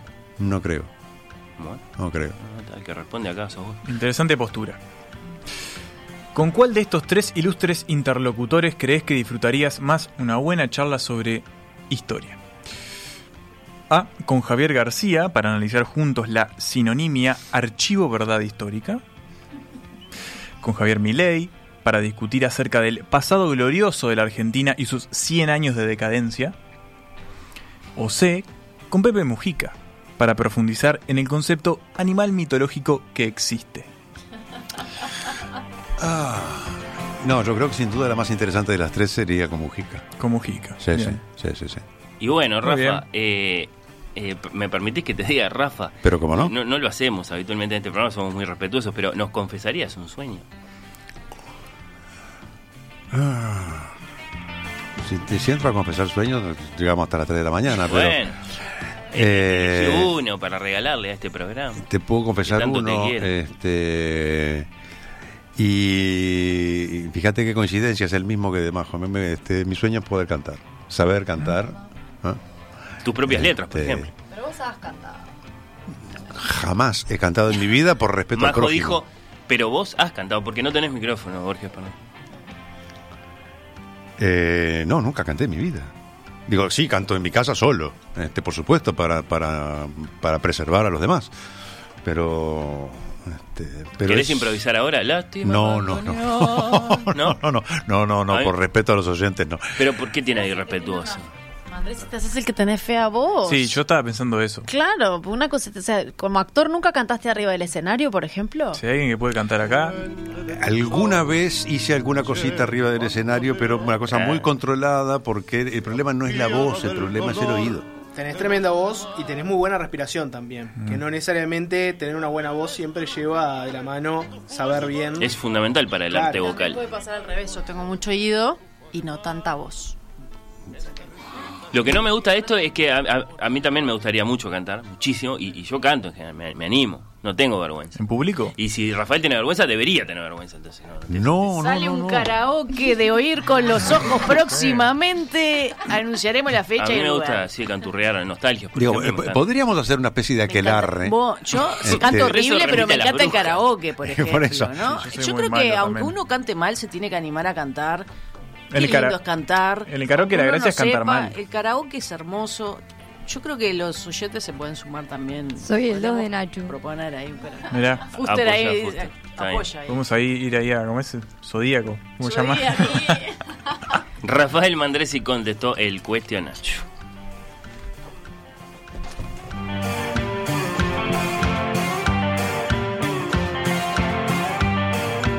Y es el turno de nuestra sponsor. De la propia Nacho. ¿Es para mí? Sí, sí, sí, te va a tocar a, a ti. Y eh, asistime acá, por favor, López, porque lo escribiste muy chiquito. Sí, perdón. Eh, preguntamos Majo y yo. Bien, bien, bien, bien.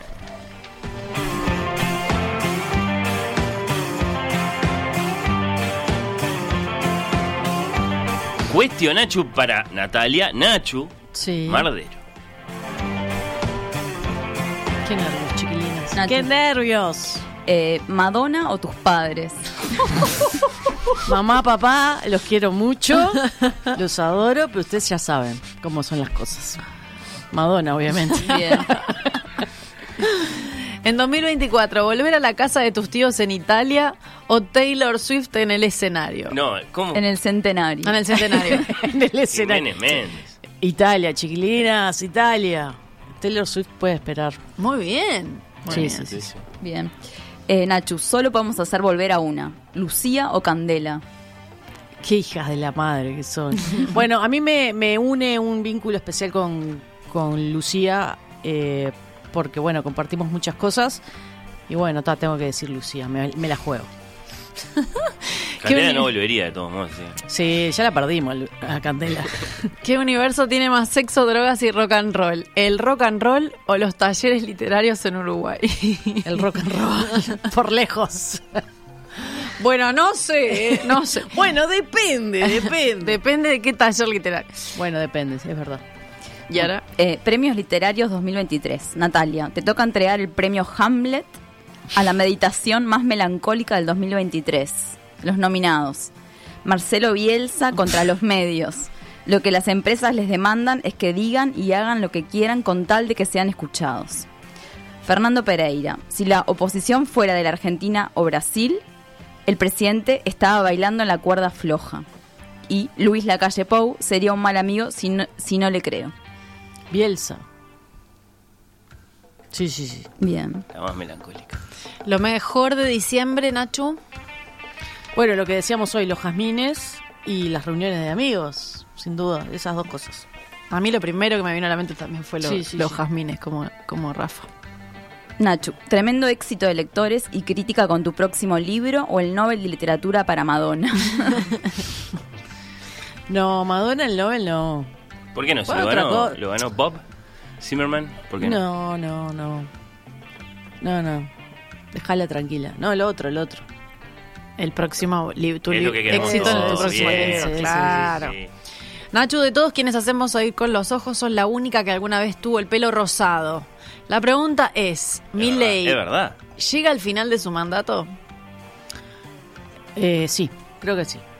Mira. Bien. ¿Con cuál de estos tres ilustres interlocutores crees que disfrutarías más una buena charla sobre escritura creativa? A. Con Gabriela Fossati, la mejor, lo mejor que le pasó al thriller judicial desde John Grisham. B. Con eh, Julio María Sanguinetti. Con las reediciones de sus libros logra quedar todavía mejor que las ediciones originales. Y C. Con Diego Fischer. Se tiene que mudar. Yo no tengo espacio para tantos libros de oro. Habría declarado. Me encantaría con Fossati. Mirá, Sí, sí, sí, la persona del momento. Tal cual. Bien. Bien. Bien. Nati, ¿nos confesarías un sueño? Eh, cantar, sin duda, como ustedes, y ser, eh, ya lo dije acá en este programa, pero lo, lo- lo- lo remarco, ser bailarina en un show de Madonna, sí, sin duda. Mira, me gusta. Divino. Me acuerdo que el año pasado había una cosa muy unánime en bailar, ¿se acuerdan? Era- Era, qué te da placer, sí. Y, y terminamos diciendo todo que todos teníamos que ir a una fiesta y bailar. A mí y me bueno, este encanta sale bailar, soy de madera, pero me encanta bailar, Bueno. lo, lo hago sin vergüenza, pero bailar como los bailarines de esos shows, mega shows, me parece hermoso.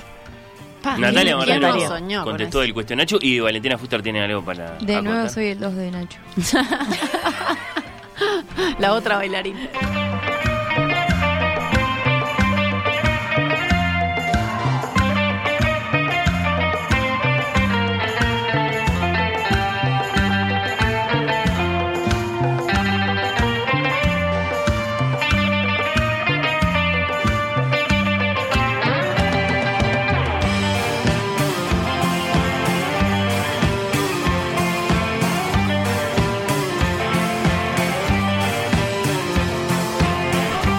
Más antes de la pausa y el orden establecido por vos misma. Bueno. Y ahora dice que te toca. Y a ver si soy capaz de leerlo esta vez. Sí, sí, sí, sí, lo soy. Le toca a Mandresi y a Abraham.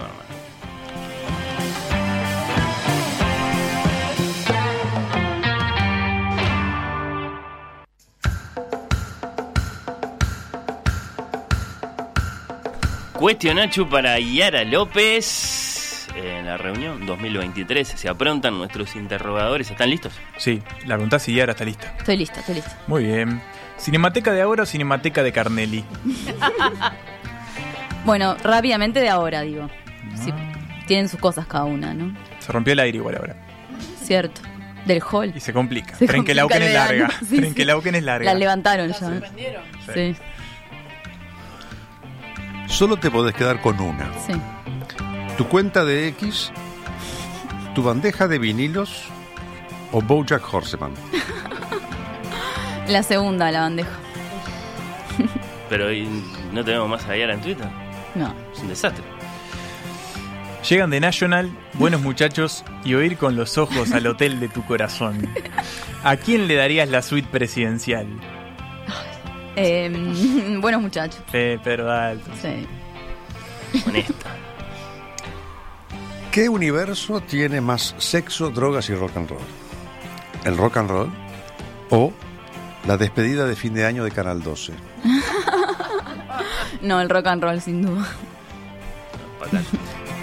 Bueno, se vienen los premios literarios 2023, edición Yara López. Eh, Yara, te toca entregar el premio Charles Baudelaire al acto desafiante del año. Los nominados son Patricia Martín, la periodista que se tomó un avión y dos helicópteros, Ignacio Álvarez, el periodista que remató su entrevista al narco más buscado con picadita y brindis, y Sebastián, el propio Marcet, nunca me voy a entregar. Uh, la última, me parece. Marcet. Sí, Marcet. Muy bien. ¿Lo mejor de diciembre? Eh, coincido, las fiestas, reuniones. Sí. ¿A quién le sacarías el trabajo? ¿A María José Santacreu o a Danilo Astori Chico? Uh. Uy, qué difícil. Ay, a María José me encantaría. Sí, sí. Un beso. Directora de Cinemateca. Sí, sí. Amiguísima.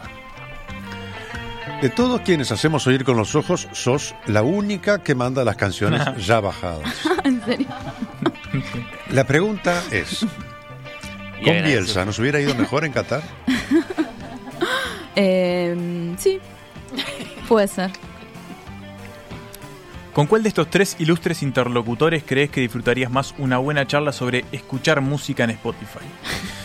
A. Con Pablo da Silveira. No hay que tomarse muy en serio las amenazas de Spotify sobre retirarse del país, dijo del principio.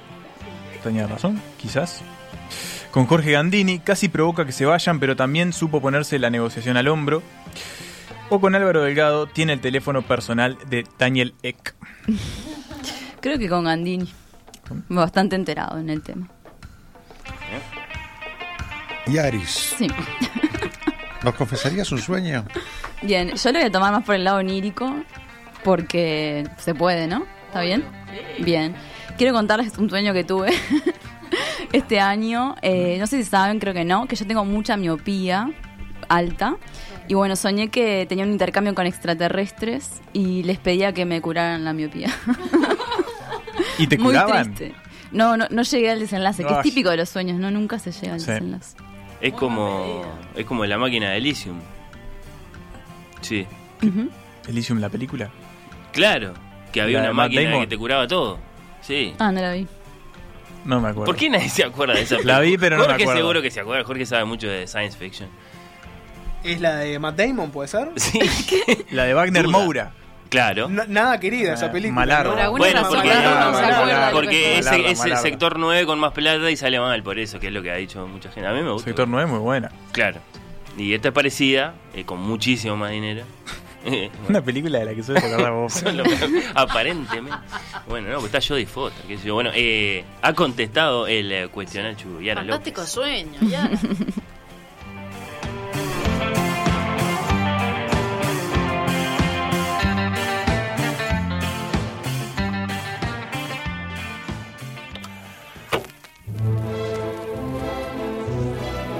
Oír con los ojos.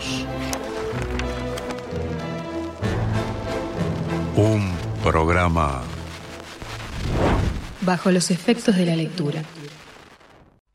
Oír con los ojos, la reunión, es una presentación de Bodegas Jiménez Méndez.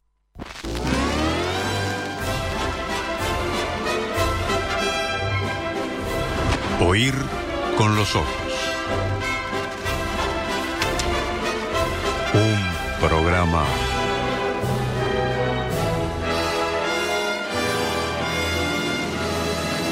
Bajo los efectos de la lectura.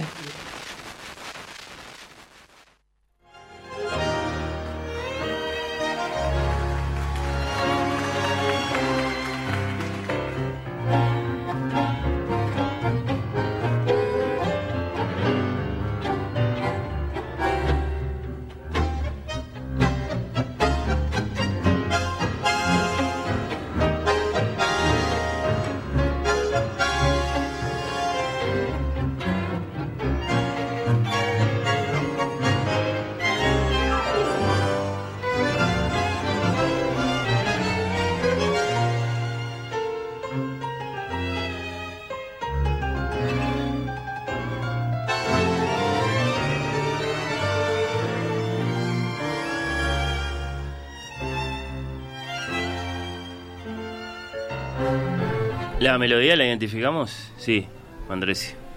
Respira hondo. Ah, no tiene retorno. Que la. No. estaba escuchando. No, estamos haciendo las cosas muy mal. Suena esto así. Y Mandresi no está escuchando.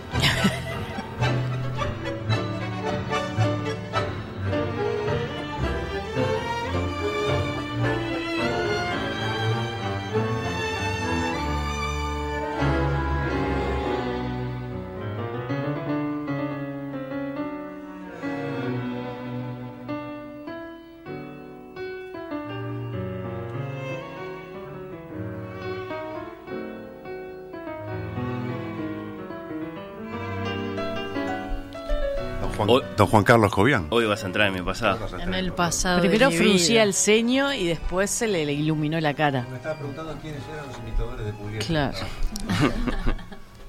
Sí, algo así, algo así, algo, algo, algo, algo como eso. Seguimos con el cuestionachu en este programa de cierre de temporada de Oír con los Ojos. Va a ser el turno además de nuestro invitado, de Jorge Valmeli. ¿Estás de emocionado? Contestar. ¿Estás emocionado? Preocupadísimo, preocupadísimo, preocupadísimo. Antes de eso, eh, otro saludo muy importante para Escaramuza. Eh, ¿Qué día es hoy? ¿Hoy es? 18. No, hoy es lunes. Lunes. No, era más elemental eh, mi pregunta. Eh, hoy es lunes eh, y por lo tanto ya cerraron. eh, allá en Pablo de María entre Charrúa y Canelones. En cambio, miércoles, jueves y viernes están hasta las 12 Epa. de la noche. Prenden Epa. el fuego eh, y se quedan abiertos como librería hasta la medianoche. Y así todo el verano. Lo cual me parece muy, muy, muy, lindo. muy, muy lindo y muy, muy destacado de, de su parte. Así que un beso muy grande para Agustina y para Sol que siempre nos están eh, acompañando.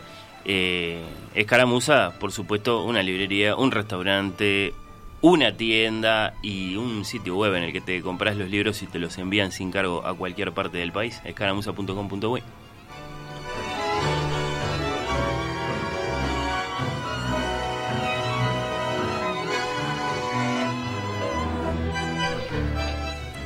para dolor de eh, Rafael. Amén de que estos, claro, no son los músicos originales, no le va a molestar tanto. Tenemos que dejar eh, los mareados para volver a la cuestionachu. Eh, con saludo para quien, para los, los bitchos, así es que se llamaba. Los esta- bichos. Los bitchos. Nuestra banda sonora de Sí, sí, Cuestionacho. sí, que así que así se llaman y así eh, le ponen ambiente a nuestras preguntas.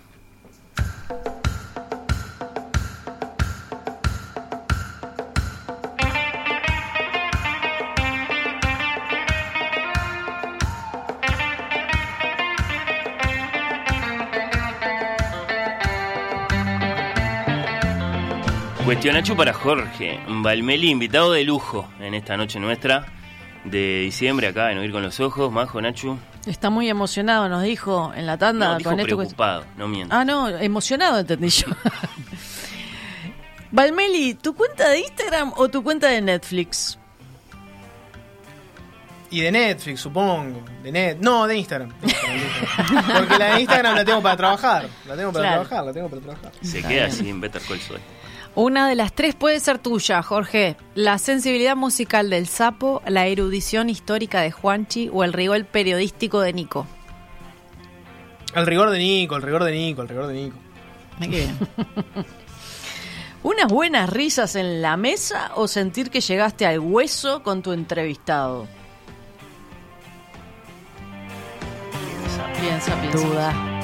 Y unas buenas risas, unas buenas risas, unas buenas risas. ¿Qué universo tiene más sexo, drogas y rock and roll? ¿El rock and roll o el backstage de polémica en el bar? El rock and roll, el rock and roll, el rock and roll. No pasa nada. Premios, premios literarios 2023. Jorge, te toca entregar el premio Don Quijote a la derrota con la frente en alto del 2023. Los nominados son Irene Moreira. Renuncio, sí, pero volvería a tomar la misma decisión, declaró. Carolina H. Renuncio, sí, pero esos molinos de viento me los como a todos, podría haber declarado. Patricia Bullrich. Me fue pésimo en las elecciones, pero ¿llegué al gobierno o no? Sin duda piensa. No, Carolina H. Carolina H y hay algo de quijotesco, sí. sí si el Quijote hubiera sido un yihadista, ¿no? Que se inmola ante lo- los molinos de viento, o se hubiera grabado, ¿no? Pero no, sí, sí, Carolina H, seguro. Bien. Jorge, lo mejor de diciembre. Que termina, que termina. que No. termina. Tenía que llegar el Nosotros Grinch. le Tenía que haber un Grinch acá. que. Está perfecto. Bueno, Javier Milei en A Bueno TV o un mes en Europa con Ana. Lo está pensando. Ya es algo, ¿no? Uh, eso ya es mucho. El mes, el mes en Europa, el mes en Europa. El mes en Europa. De todos quienes hacemos oír con los ojos, sos el único que entrevistó a Giuseppe Verdi. La pregunta es, ¿gana Orsi nomás o cabe alguna incertidumbre? Cabe alguna incertidumbre. Cabe alguna incertidumbre. Si no, no tendría gracia. Y sí. Nah, pero no es de gracia esto, es de hechos. ¿Con cuál de estos tres ilustres interlocutores crees que disfrutarías más una buena charla sobre libros? A. Luis Lacalle Pou. Hay un libro del sueco Hans Rosling, Factfulness, que en base a datos de los últimos tiempos tiene un optimismo del desarrollo humano. Y este optimismo está lejos de ser autocomplaciente. B. Carolina Cose. El primer libro que leí tenía 14 años y fue de casualidad La guerra y la paz de Tolstoy. Me lo leí todo y ahí aprendí lo que era leer. Porque soy de una casa lectora, mi madre lee muchísimo, mi papá también, y yo no leía, no era afecta a leer. Y arreglando la biblioteca me empecé a leer un tomo cualquiera, son cuatro tomos, y me entró a gustar, entonces agarré y fui al primer tomo y pasé todo el verano leyendo. C. Guido Manini Ríos. Eh, A mí durante toda mi vida el tema que más me ha apasionado es el tema histórico, pero también algunas obras de la literatura que han sido, son clásicas en realidad, pero que también me han marcado, la Divina Comedia de, Dante Alighieri, El Quijote de la Mancha, de Cervantes, yo que sé, algunas obras como El Mercader de Venecia de Shakespeare, eh, digamos, hay obras que me han marcado que realmente no tienen desperdicio y que uno a veces las relee por la sabiduría que tienen y por eso es que son clásicos de la, de la literatura. ¿Por qué tiró el mercader? de- Por el tema de la usura, ¿no? Por su, por su, por su campaña contra la usura, supongo, no sé. Eh, nunca pensé que 2019 en Oír con los Ojos. nunca pensé que iba a decir esto, pero vamos a decirlo. Este, estoy con Manini, estoy con Manini. Porque la calle Pou me suena. Factfulness. No, no, no, no le creo nada. Y Carolina Cose, la verdad, sinceramente, no, hay una cosa que, que es. Bueno, pero uno tiene ocio a tarde los que 14. empezó, eh, Después, empieza a escribir, uh, a, a leer uno, ¿no? También. Por favor. Eso me llama la atención. Ah, vos decís, enco- encontraste con ella que arrancó a los Claro. 14 con Tolstoy. Está. Ok. Manini me pareció muy sincero lo que dijo. Me pareció muy sincero lo que dijo. Le creo, le creo a Nom- Manini. Nombró a todos los del liceo. Porque le creo, y le creo. Nombra a todos los que se liceo. estudian en el liceo. Cuando alguien te dice los del liceo, fin, no lee. Después Bueno, del liceo no leyó más. Pero está diciendo la verdad, pero está diciendo la verdad. Claro. Eligió, Yo- Jorge eligió. ¿Nos confesarías un sueño, por favor?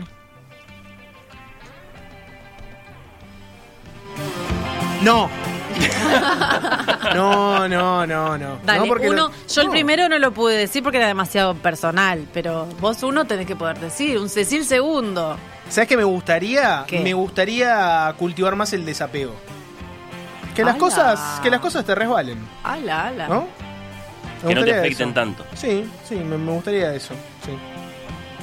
Convertirte un La poquitito en un psicópata. Un poquitito. así, Más. De psicópata. Más, más, más. Subime la psicopatía un, Exacto. un 10, un 15. Ahí está. Jorge Valmeli contestó el cuestionario.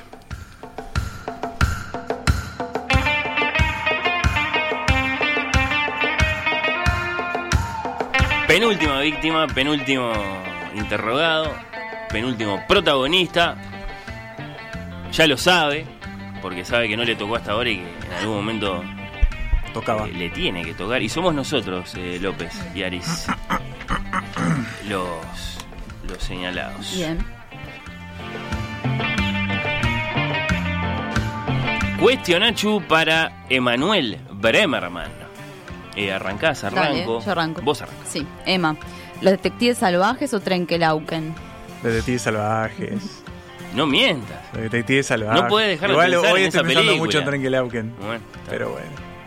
Está bien, está bien. Porque además te vas a México ahora. Estás, Con los estás- detectives estás muy, estás muy Lima, y, Lima y Velano. Te- tenés que renunciar sí o sí a una de las dos. A ver. Una de las dos se va de tu vida. Las salas de cine o las librerías. Pa, no, no se puede. Eh, La vida es un sacrificio. Eh, las la sala la la sala de cine internet, compré el libro por internet. no sé qué Mirás en tu las, casa. las- la sala de cine porque porque estimo que puedo ver las películas en casa y uTorrent sigue funcionando Hay un podcast Se ac- desapareciendo se- se en acaba- este momento. no, se- se- se acaba de caer el- Evaporándose. Se acaba de caer el, el artículo más sentimental que escribió en su vida. No no Su no defensa de la sala, de la experiencia, de estar con los otros. No lo cuestionen también, él responde. de tus No, amigos. no, pero para eso sirve el cuestionario también, para que se caigan las máscaras. Eh, Está muy bien, está muy bien. ay, sí, sí, creo que las salas. Bueno. Porque te- me- me- se puede recrear la sala. No es cierto, no se puede, no se justamente puede. es lo que no se Pero puede bueno. hacer. No puedes lograr que vayan Pobre, extraños como que le a ver la preguntaste película a muy contigo. difícil Tu madre o tu padre le Sí. preguntaba. Ah, y hasta ahí tengo más certezas incluso. Pero bueno, sigamos, Bueno, sigamos, cada- sigamos. Cada, cada familia. Emma, ¿la pluma del periodista o el micrófono del podcastero? Eh, me- gusta más escribir y siento que tengo más seguridad escribiendo que hablando, así que... Un saludo pluma. para Nico y No, para no, Pablo. no, no, Sí. pero bueno, estoy dejando Ah, el- aparte yo me el cine de lado, no, ¿no? ah. Sí, sí, sí. la- ¿Qué universo tiene más sexo, drogas, rock and roll? ¿El rock and roll o el periodismo cultural uruguayo? rock and roll. ¿Sí? Rock and roll, sí. Unos muertos. Sí. Emma, Premios Literarios 2023, Emanuel, te toca entregar el premio Stephen King al hecho terrorífico del año. Los nominados. Las imágenes de San Severino en lo peor de la sequía. Leda Sánchez y sus advertencias de posibles terremotos. El Nacional de Alejandro Balbi. Fa. El Nacional de Alejandro Valli dio mucho miedo durante muchos días este, este 2023, así que me quedo con eso. Bueno, bien. Eh, es de elegir esto lo mejor de diciembre, Emanuel. Eh, sí, que todos los días parecen viernes y la fruta, la fruta mm, abrillantada barra glaciada. Polémico. Totalmente en contra, pero es bueno que Pero diga eh, somos mayoría los del Panetone acá en esta mesa, ¿no? Rafael, sí. No, ah, no, no, no, qué decepción. Pandoro, señor. Pandoro. No, pero ese- Lo hablamos, lo hablamos. Eso es pura amiga, eso. No, no, sí, justamente. Justamente, Justamente. el problema del panetone es que tiene la fruta brillantada que yo personalmente, perdón No, Emma, pero no es muy rica. Es, Voy a es comprar muy- una es demasiado para mí, no puedo. Valmeli, eh, pan dulce, panetone. Ninguno, budín. Ah, Ah, También. Futter también. No somos mayoría, No. somos eh, aplastantes. Me, gu- Minorías. me gusta igual la fruta glaciada entera, la que viene en bandeja. Y, Ah, sí, drogas duras, ¿eh? sí, esa que viene la pera, el higo Son ahí. cosas paisandú. No, no, no, mirá que ya tuve muchas discusiones por esto, así que, pero bueno. Bueno. Seguimos, López. Bien, Emma. Un mes en Nueva York con Pía o una hora en Bangor, Maine con el mismísimo Esteban Rey. Y Pía me sabrá disculpar. Le hiciste lo mismo con Scorsese el año pasado. No, ¿en serio? Sí. Bueno, son Scorsese, Stephen King, Pero una hora con Stephen King, me va, me va a perdonar. Me va a perdonar, me va a perdonar. Quedó contestado de todos quienes hacemos oír con los ojos, sos el más alto. Eso es cierto. Bueno, eh, estos son facts. ¿no? Fac- factos, dijeron los jóvenes. Sí, la pregunta es, ¿el presidente lo conocía, Marcet?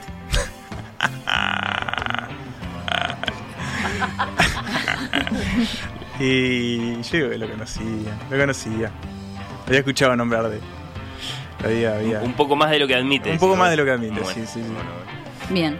¿Con cuál de estos tres ilustres interlocutores crees que disfrutarías más una buena charla sobre el presente de la cultura en Uruguay?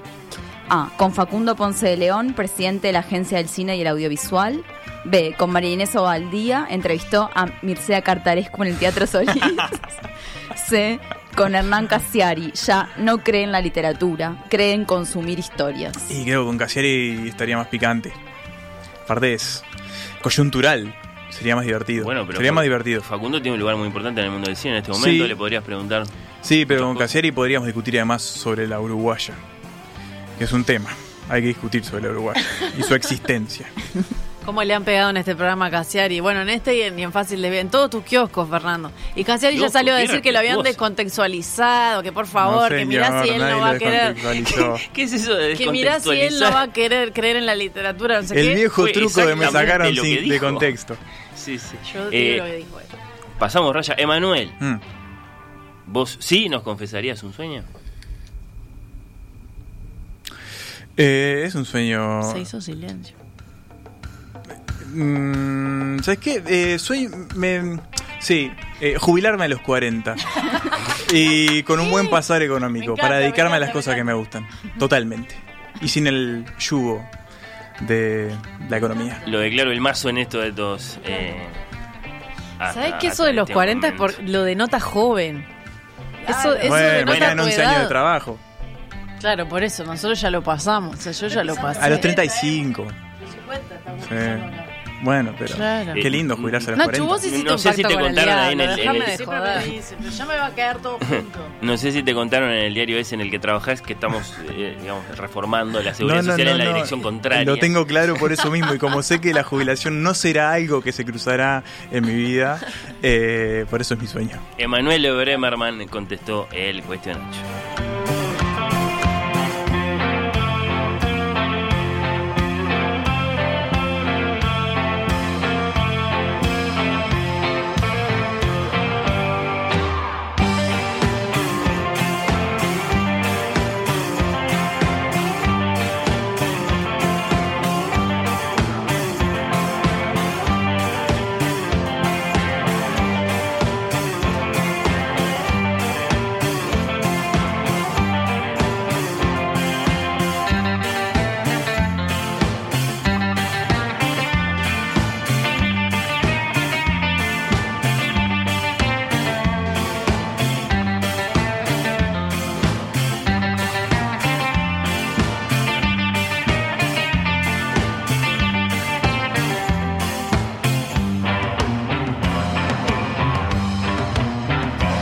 Desconozco qué nos depara al final de esta reunión de Oír con los Ojos, pero tengo encargado de dar la palabra a la señora Natalia Mardero y al señor Jorge Valmeli. Y bueno, el cuestionacho a, a- a nuestro máster, Fernando Medina. Ah, El titiritero. Master of Puppets pronto, Fernando? Muy siniestro. No, pero no tengo más remedio que ¿Qué es más creíble, Fernando? ¿Un nuevo orden mundial planeado por los Illuminati o que el hombre haya llegado a la luna? Eh, claro, claro, claro. Saludos para, este, para Stanley Kubrick. Eh, no, bueno, yo, yo creo en el al, al- alunizaje humano. ¿Crees? Sí, creo, creo que sí, que sucedió. Creo que sería mucho más complicado haberlo simulado Ajá. eh, que haberlo concretado en, en aquel momento cuando Estados Unidos y Rusia ponían digamos, sus, sus mejores esfuerzos en eso, ¿no? En la carrera espacial. Sí, Iluso. Hay un documental en Netflix que se llama Apolo 11 ahora. Sí, sí. Sí, bueno, en YouTube está lleno de videos también. No, no, no, pero Sí. en, la en tu dirección lo Ah, digo. bueno. Con materiales reales. Fernando, ¿Luis Suárez en la selección de Bielsa? ¿Sí o no? No, no, no, ya está, ya fue. Qué maldito. La mejor entrevista de este año en Oír con los Ojos fue. Bueno, eh, hu- hubo varias que me gustaron. Voy, a- voy a contestar con, con aburrida honestidad. La mejor. La mejor. La mejor, una sola. No sé. Porque, por un lado, creo que entrevistamos al, al escritor más importante que hemos entrevistado en, en estas siete temporadas. Lo entrevistamos este año, que es Enrique Vilamatas. Sí. Eh, sí, eso, eso sucedió este año. Por otro lado, entrevistamos a Irene Vallejo, que es una mega hitera de este momento. Entrevistamos a Mircha Cartarescu, mejor dicho, yo, yo colaboré, lo entrevistó Emanuel. Eh, entrevistamos a Camila Sosa Villada. Entrevistamos a- a, Tamara Silva. Sí. No, la más importante es la de Cartarescu.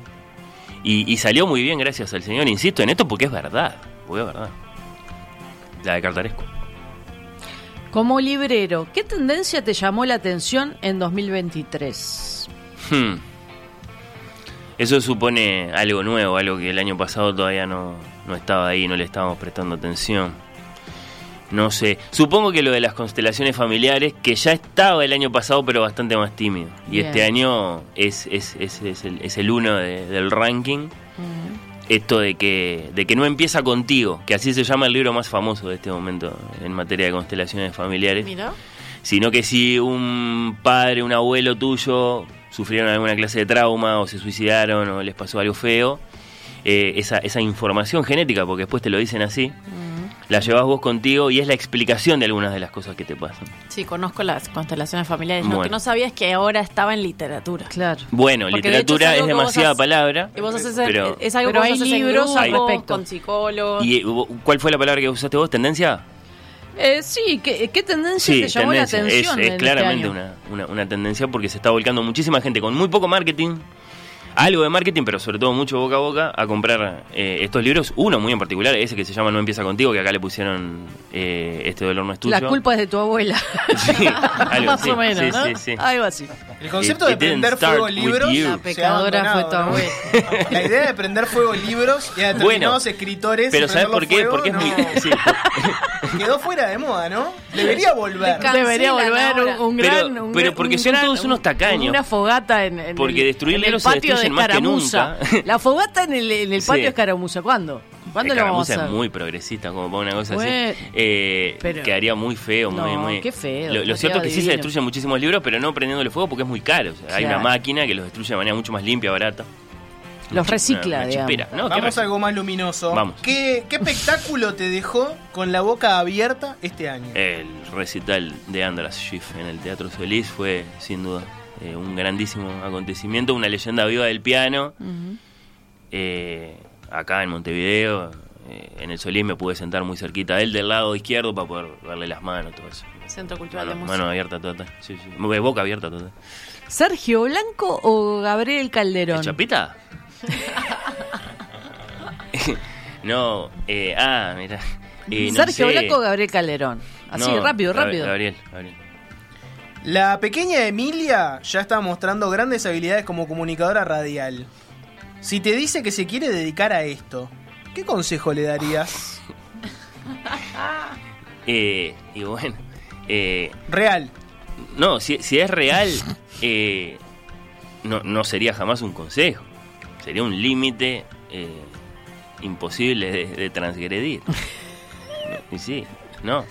No, esto no, No. esto no, Emilia. Como un consejo. Consejo es, es para blanditos. Claro. No, prohibición. Y tu hija ya está empezando a saber cosas, viste que viene al programa y dice, saca de a poco los Sí. libros, hace suspenso. No, no, no, la gran no, ma- ya sabe como Valmelia algunas cosas, ¿viste? Pero vos, eh, hace suspenso. No, le gusta, está, está- vos la traes que y le gusta. después sí. bancatela. Claro. Bancate la pelusa. Vos incepcionás la radio en todos los nenes que vienen a hacer oír con los ojitos.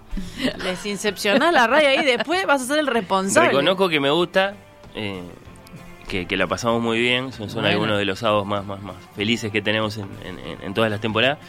Pero esto, esto, este, este cuadro que me acaban de pintar, eh, no, No te gusta no, mucho. no lo había pensado. ¿no? Si se iba a Spotify de Uruguay, ¿cómo te afectaba? Y bueno, a mí en lo personal no tanto. eh, me muevo bastante entre las plataformas. Soy de esos eh, porfiados eh, que todavía escuchan sus discos físicos, materiales. Eh, tengo tengo mi- mi- mis estantecitos con, con, con mis discos. Pero eh, mucha gente sigue oír con los ojos vía Spotify. Claro. Así que personalmente no, pero pero pero, Pero sí. programísticamente sí, eh, muchísimo. No sé qué hubiéramos hecho, por eso casi ni, ni reaccionamos mientras se discutió todo este asunto, porque, porque no, no sabíamos qué íbamos a hacer. Claro. El momento más incómodo en la historia de oír con los ojos fue puntos suspensivos. El más incómodo. El verdadero.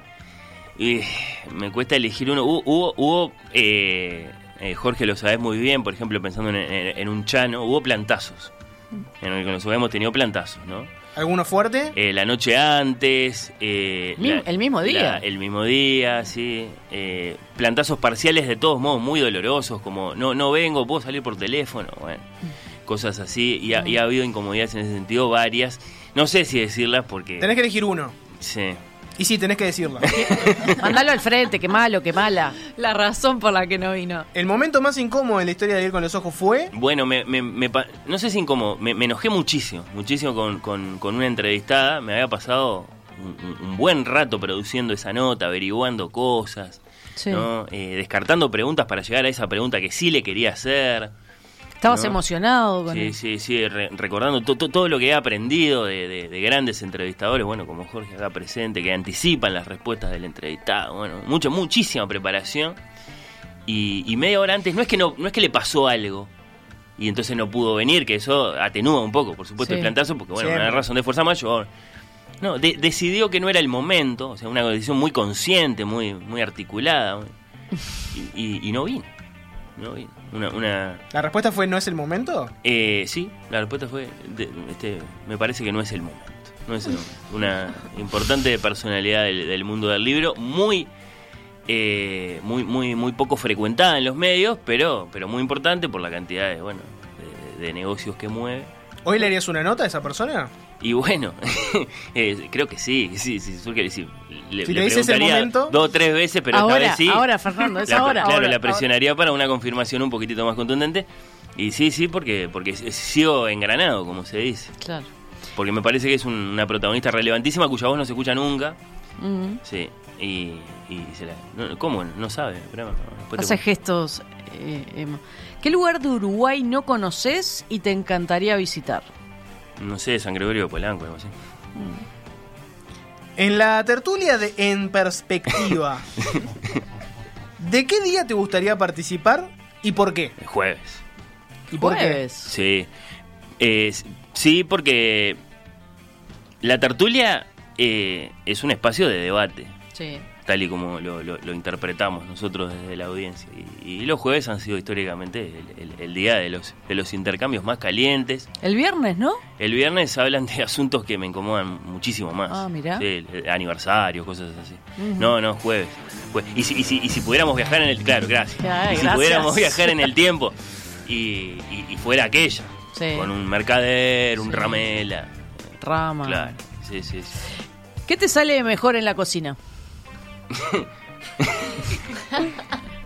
Tu Pero no especialidad es en la así el cocina. ¿Cómo no va a ser así el cuestionario? Es así, preguntas random. Arbitrario. No, bueno, eh, su- supongo que algo muy simple, muy elemental, Que lo. Que lo que lo- panchitos, que lo el cuida todo arroz. No, bueno.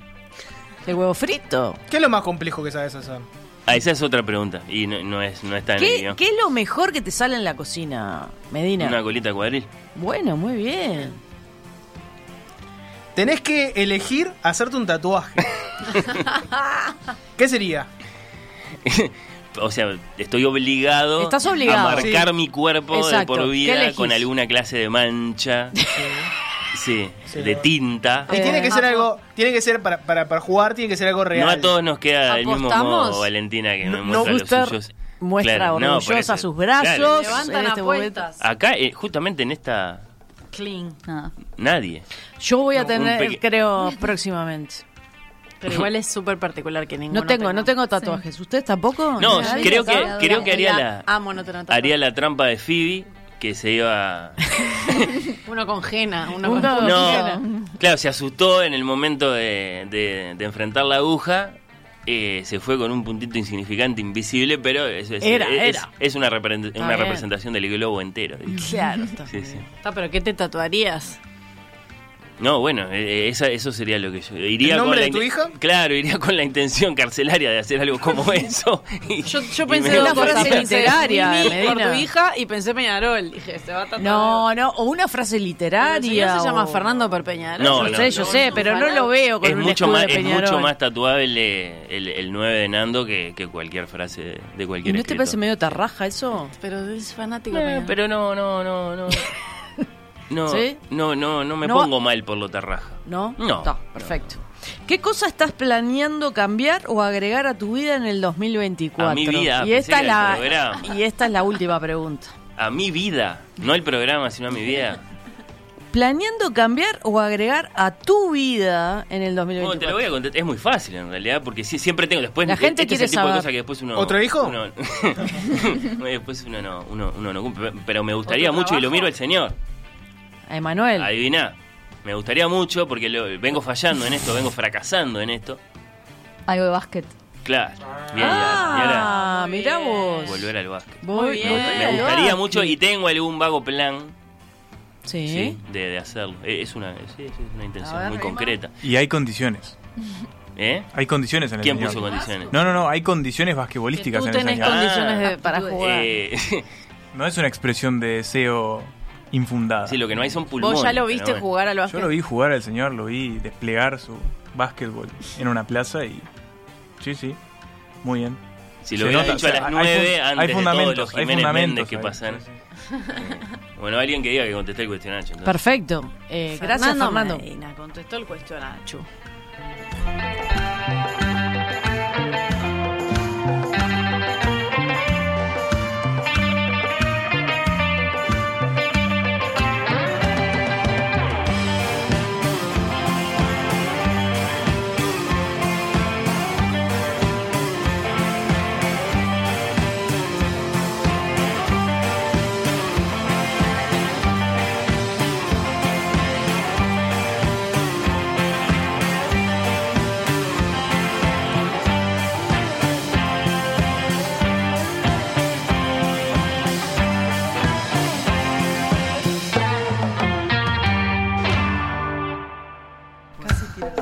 Y bueno, hemos llegado al final de esta reunión, de este cierre de temporada de Oír con los Ojos en esta noche eh, de lunes. ¿Cómo la pasaron? Quiero que se expresen. Divino. Estuvimos muy todos. Acabo Vino de Jorge la hora y no yo todavía no lo puedo creer. eh, Jorge en Oír con los Ojos. acá ¿Pasaste bien. Jorge, o fue No. no, hablando en serio, si no di todo de mí, eh, sepan disculparme, pero es que es un programa que me gusta mucho oír con los ojos. Y para mí la vara estaba muy alta y me puse un poco nervioso. Yo te noté No, nervioso. no. En un momento me puse un poco nervioso. Yo lo noté nervioso, No, lo no. conozco, lo noté nervioso. Si vos no me lo decís, yo no Todo lo creo, constreñito. Majo, ¿eh? Lo iba a decir al principio, dije, es la primera vez que veo a Jorge nervioso. Tiene te miles juro. de horas de aire. No importa, Salen los pero programas más masivos está de la fuera, radio. Es un Salen los programas más masivos de la televisión. Está fuera de su terreno. Bueno, eh, no sé. Eh, Estuviste un- muy bien, Un, un- Jorge. un lujazo, pero claro. ¿Cómo además nos co- viste, Jorge? No ¿Cómo solo nos participó, viste? condujo. Eh, muy bien, muy, por lo general siento que esta es una de las ocasiones del año donde se sueltan más y los que escuchamos capaz, en mi caso es en Spotify, los escuchamos capaz cosas muy puntuales, acá podemos verlos en modo todoterreno. Haciendo de todo un poco y salen Está un bueno poco de algún lugar que capaz que lo tenés más. Somos un programa un poco encorsetado, decís, eh, Jorge. No, siento que acá la bizarreada te habilita a conocer cosas que capaz que te preguntás cuando estás escuchando el programa. Bueno, eh, creo que nos, nos- nos- nos remitimos a una regla bastante universal. Bueno, un, un día al año, una noche al año, cerca de las fiestas, cerca del, del cambio de, de- de calendario, nos consentimos. ¿O no? ¿Est- ¿Está mal? No, yo me imagino que hay algún oyente que piensa que no, pero caramba, eh, este es el mismo programa que... etcétera. Ese principio, ese principio mismo del carnaval. Claro, claro. O sea que nosotros Y es un tenemos- carnavalito, ¿no? Una noche Hacemos una noche de carnaval, una vez por año en el mes de diciembre. Una bacanal. Un, sí, sí. eh, matamos un, un cabrito, bailamos. Sí, sí, es como dice Jorge. No, no, nos permitimos un poquitito más de. Y una lengua cosa es un suelta. programa a las 11 de la mañana y otra cosa es a las 9 de la noche Sí. con un vinito de No, por medio. no deja de ser la radio de Cotelo esta, ¿no? No, claro. Con todo lo que eso significa. Bueno, Con la eh, biblioteca que le gusta a Jorge. la biblioteca es un gran feature de este, de este estudio, sí. Que tiene muchos de nuestros libros, ¿no? Claro. Sí, es posible incluso que esté el volumen eh, de, de cuentos que contiene. No. No, bueno. sí. Mi cuento ahí. El cuento de Borges ahí. Una Ah, biblioteca que Fernando obsesionadamente arregla todo el tiempo. Todos los sábados arregla algo. Bueno, Muy bueno. pero vos lo decís como si fuera alguna clase de desorden o de- eh, es una cuestión de, de poder verlo. No, bueno, no, no. Eh, los libros eh, hay que mantenerlos alineados para como gesto de cortesía hacia la persona que los viene a ver. Si está u- uno hundido, uno más adelante, otro más atrás, no, no se pueden ver. Eh, y acá tenemos a Mandresi que los pone en orden de altura, los más bajos al, al centro del estante. Muy bien. Sí, ahí. Correcto. Ahí. Y cuando puedo, por orden de color. ¿Eh? Eh, ¿Ves? Eso sí. Eso, es muy sí, eso es Pinterest. Rafa, es muy Pinterest eso. Eh, cada uno con sus patologías. No, está bien, está bien. está bien. Bueno, eh, Natalia Mardero, Yara López, Emanuel Bremerman, Rafael Mandresi, Majo Borges, nuestro invitado especial esta noche, Jorge Valmeli, Valentina Fuster, nuestra operadora, ha sido un, un grandísimo placer. ¿Y cómo nos vamos a despedir? Pero deberemos Y te antes miro el, el misterio de yo supongo ¿Cuál que la gente que nos No, no voy a decir quién la ahora, persona. este, Ah. ¿Qué está esperando tomando? no no no está esperando saber si, si volvemos el año que viene Ah, es verdad, es verdad. Ah, Sí, sí, ¿Hay sí. temporada 8? Eh, hay temporada 8. Bien. Hay temporada 8. ¿Quién me dice qué, qué día cae el primer sábado de febrero? ¿2, 3, algo así? A ver. Eh, 2, me lo confirman. El 2 de febrero, a las 11 de la mañana, después de la semana en perspectiva, inicio formal. Sábado nuestra- 3 de febrero. 3 de febrero. 3 de febrero, sábado 3 de febrero. Sábado exactamente. 3 de febrero eh, volvemos a estar acá para el inicio de nuestra octava eh, temporada. Eh, Puedo hacer un anuncio, si quieren. Opa. Sí, porque ver, ya estamos preparando muchas cosas para el año que viene y, y hay alguna que se puede, se puede anunciar. Eh, en mayo de 2024 se van a cumplir 200 años del estreno de la novena sinfonía de Ludwig van Beethoven. Opa. Sí, sí, que se estrenó en Viena allá, 1824. Hacía 10 años que nadie lo veía al sordo. Se especulaba que estaba loco, que ya no era capaz de escribir eh, música. ¿No? El concierto en sí, una vez que fue anunciado, eh, estuvo amenazado de ser censurado porque era la primera vez que se presentaba un coro en un lugar que no era una iglesia ni un teatro de ópera. ¿Cómo un coro? Esto es profano. En una sala de conciertos, un coro. O sea que le van a rendir eh, honor al, al- al orden superior, pero desde un lugar no santo. Bueno, eh, y, y de hecho eh, en, en, en, en Bonn, por ejemplo, la ciudad de nacimiento de Beethoven, no se hubiera podido realizar ese Beethoven. En Viena sí, había alguna clase de gesto progresista eh, en algún ala de, de la monarquía. Bueno, eh, lo cierto es que eh, ya están las gestiones para esa entrevista. Para es- esa entrevista. Valmeli ya, ya está, No, no, ¿o requiere, no, requiere otro toque. En esta requiere otro toque. Eso, esos detalles no los voy a adelantar. Bien, bien, bien. Yo no, no digo para la temporada que viene, porque pero tal vez porque no, pero en fin, es una sugerencia que en realidad no es para oír con los ojos, sino para el programa gemelo de Partido Clásico. Ah, sí, Eh, sí, nuestros amigos, vecinos, Este, compañeros. de, no digo de manera sistemática, pero cada tanto abrir el- el- el- la cancha a otros clásicos, este, otros duelos. ¿Pero de la música todavía o...? o- ¿Música o tal vez no? Yo qué sé, pienso, Bette Davis y John Crawford. Por ejemplo. Este, si me decís música, yo eh, obviamente te digo Goyeneche Rivero, ¿qué, qué le voy a hacer? Este, Pero ese, ese es como que Racing Phoenix, ¿no? Madonna Bueno. Lady Gaga. Nirvana Jam. Nirvana Jam. Bueno, pero que venga otro a conducir ese, no sé. No, porque. No, porque- no. Bueno, no, Este- eso son, me, me gusta, me gusta la idea de ampliar. Partido Clásico se mantiene, aprovecho a confirmarlo. Eh, es, es nuestro programa eh, vecino con, con- con esos enfrentamientos, antagonismos, pujas. Eh, sí, sí. Eh, en general entre compositores clásicos, pero ¿por qué no? ¿Por qué no? ¿Por qué no, Rafael? Sobre todo si lo sugerís vos. Y lo podés deseos. delegar, lo, podés- lo pueden hacer otros. Está bueno. Bueno, bueno. Sí, sí, sí, por supuesto. que- Anotá, anotá. En materia de música, y con esto nos vamos a, a- a despedir. Con esto les digo feliz Navidad, feliz Año Nuevo. Gracias por haberme acompañado esta noche. Todos los años, eh, el programa a las 11 cuando arranca, después de la, de la apertura, tiene una cierta cortina que se mantiene a lo largo de toda la temporada. Eh, Nacho ha sido la encargada de elegir esa cortina a lo largo de varias temporadas. Sí. No, el año pasado. Con grandísimo Este suceso. año. hasta Este hasta, hasta, este mismísimo año. Sí.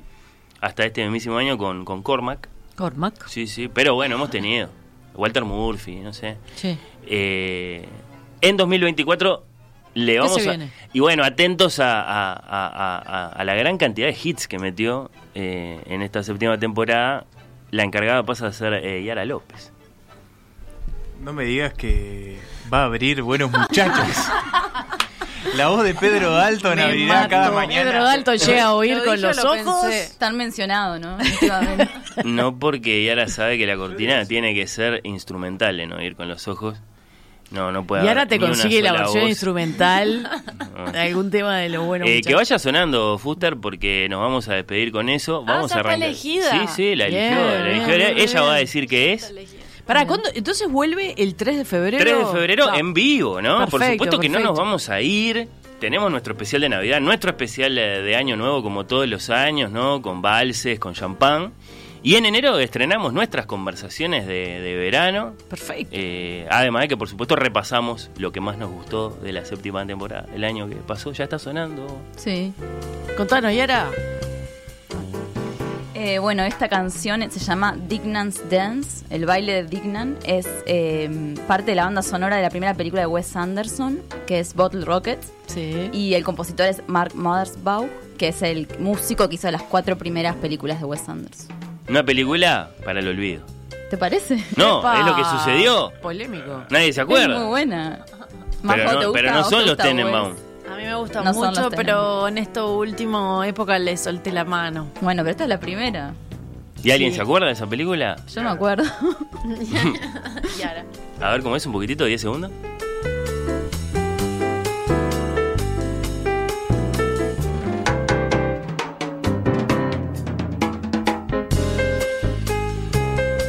Fuster Muy- baila, Muy oír buena con señal. los ojos. ¿Les Muy bien para oír con los ojos. Muy ¿Sí? linda, muy linda. ¿Qué decís, Bremer? Es la, es la- la del robo, ¿no? Sí. Ah, Sí, sí, así vamos a. Muy bien para un sábado de mañana.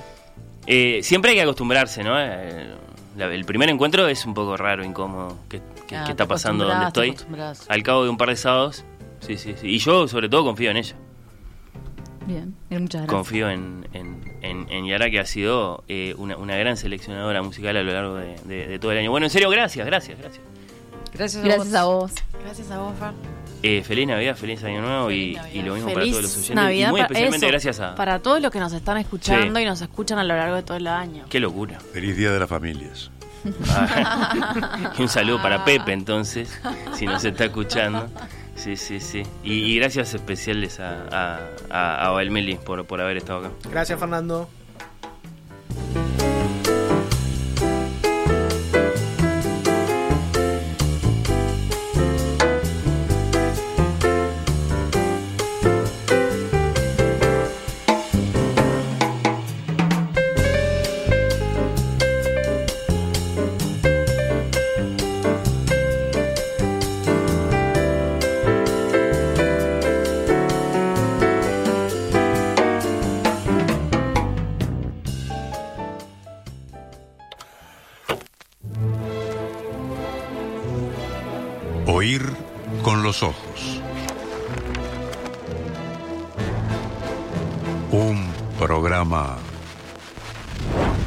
Bajo los efectos de la lectura.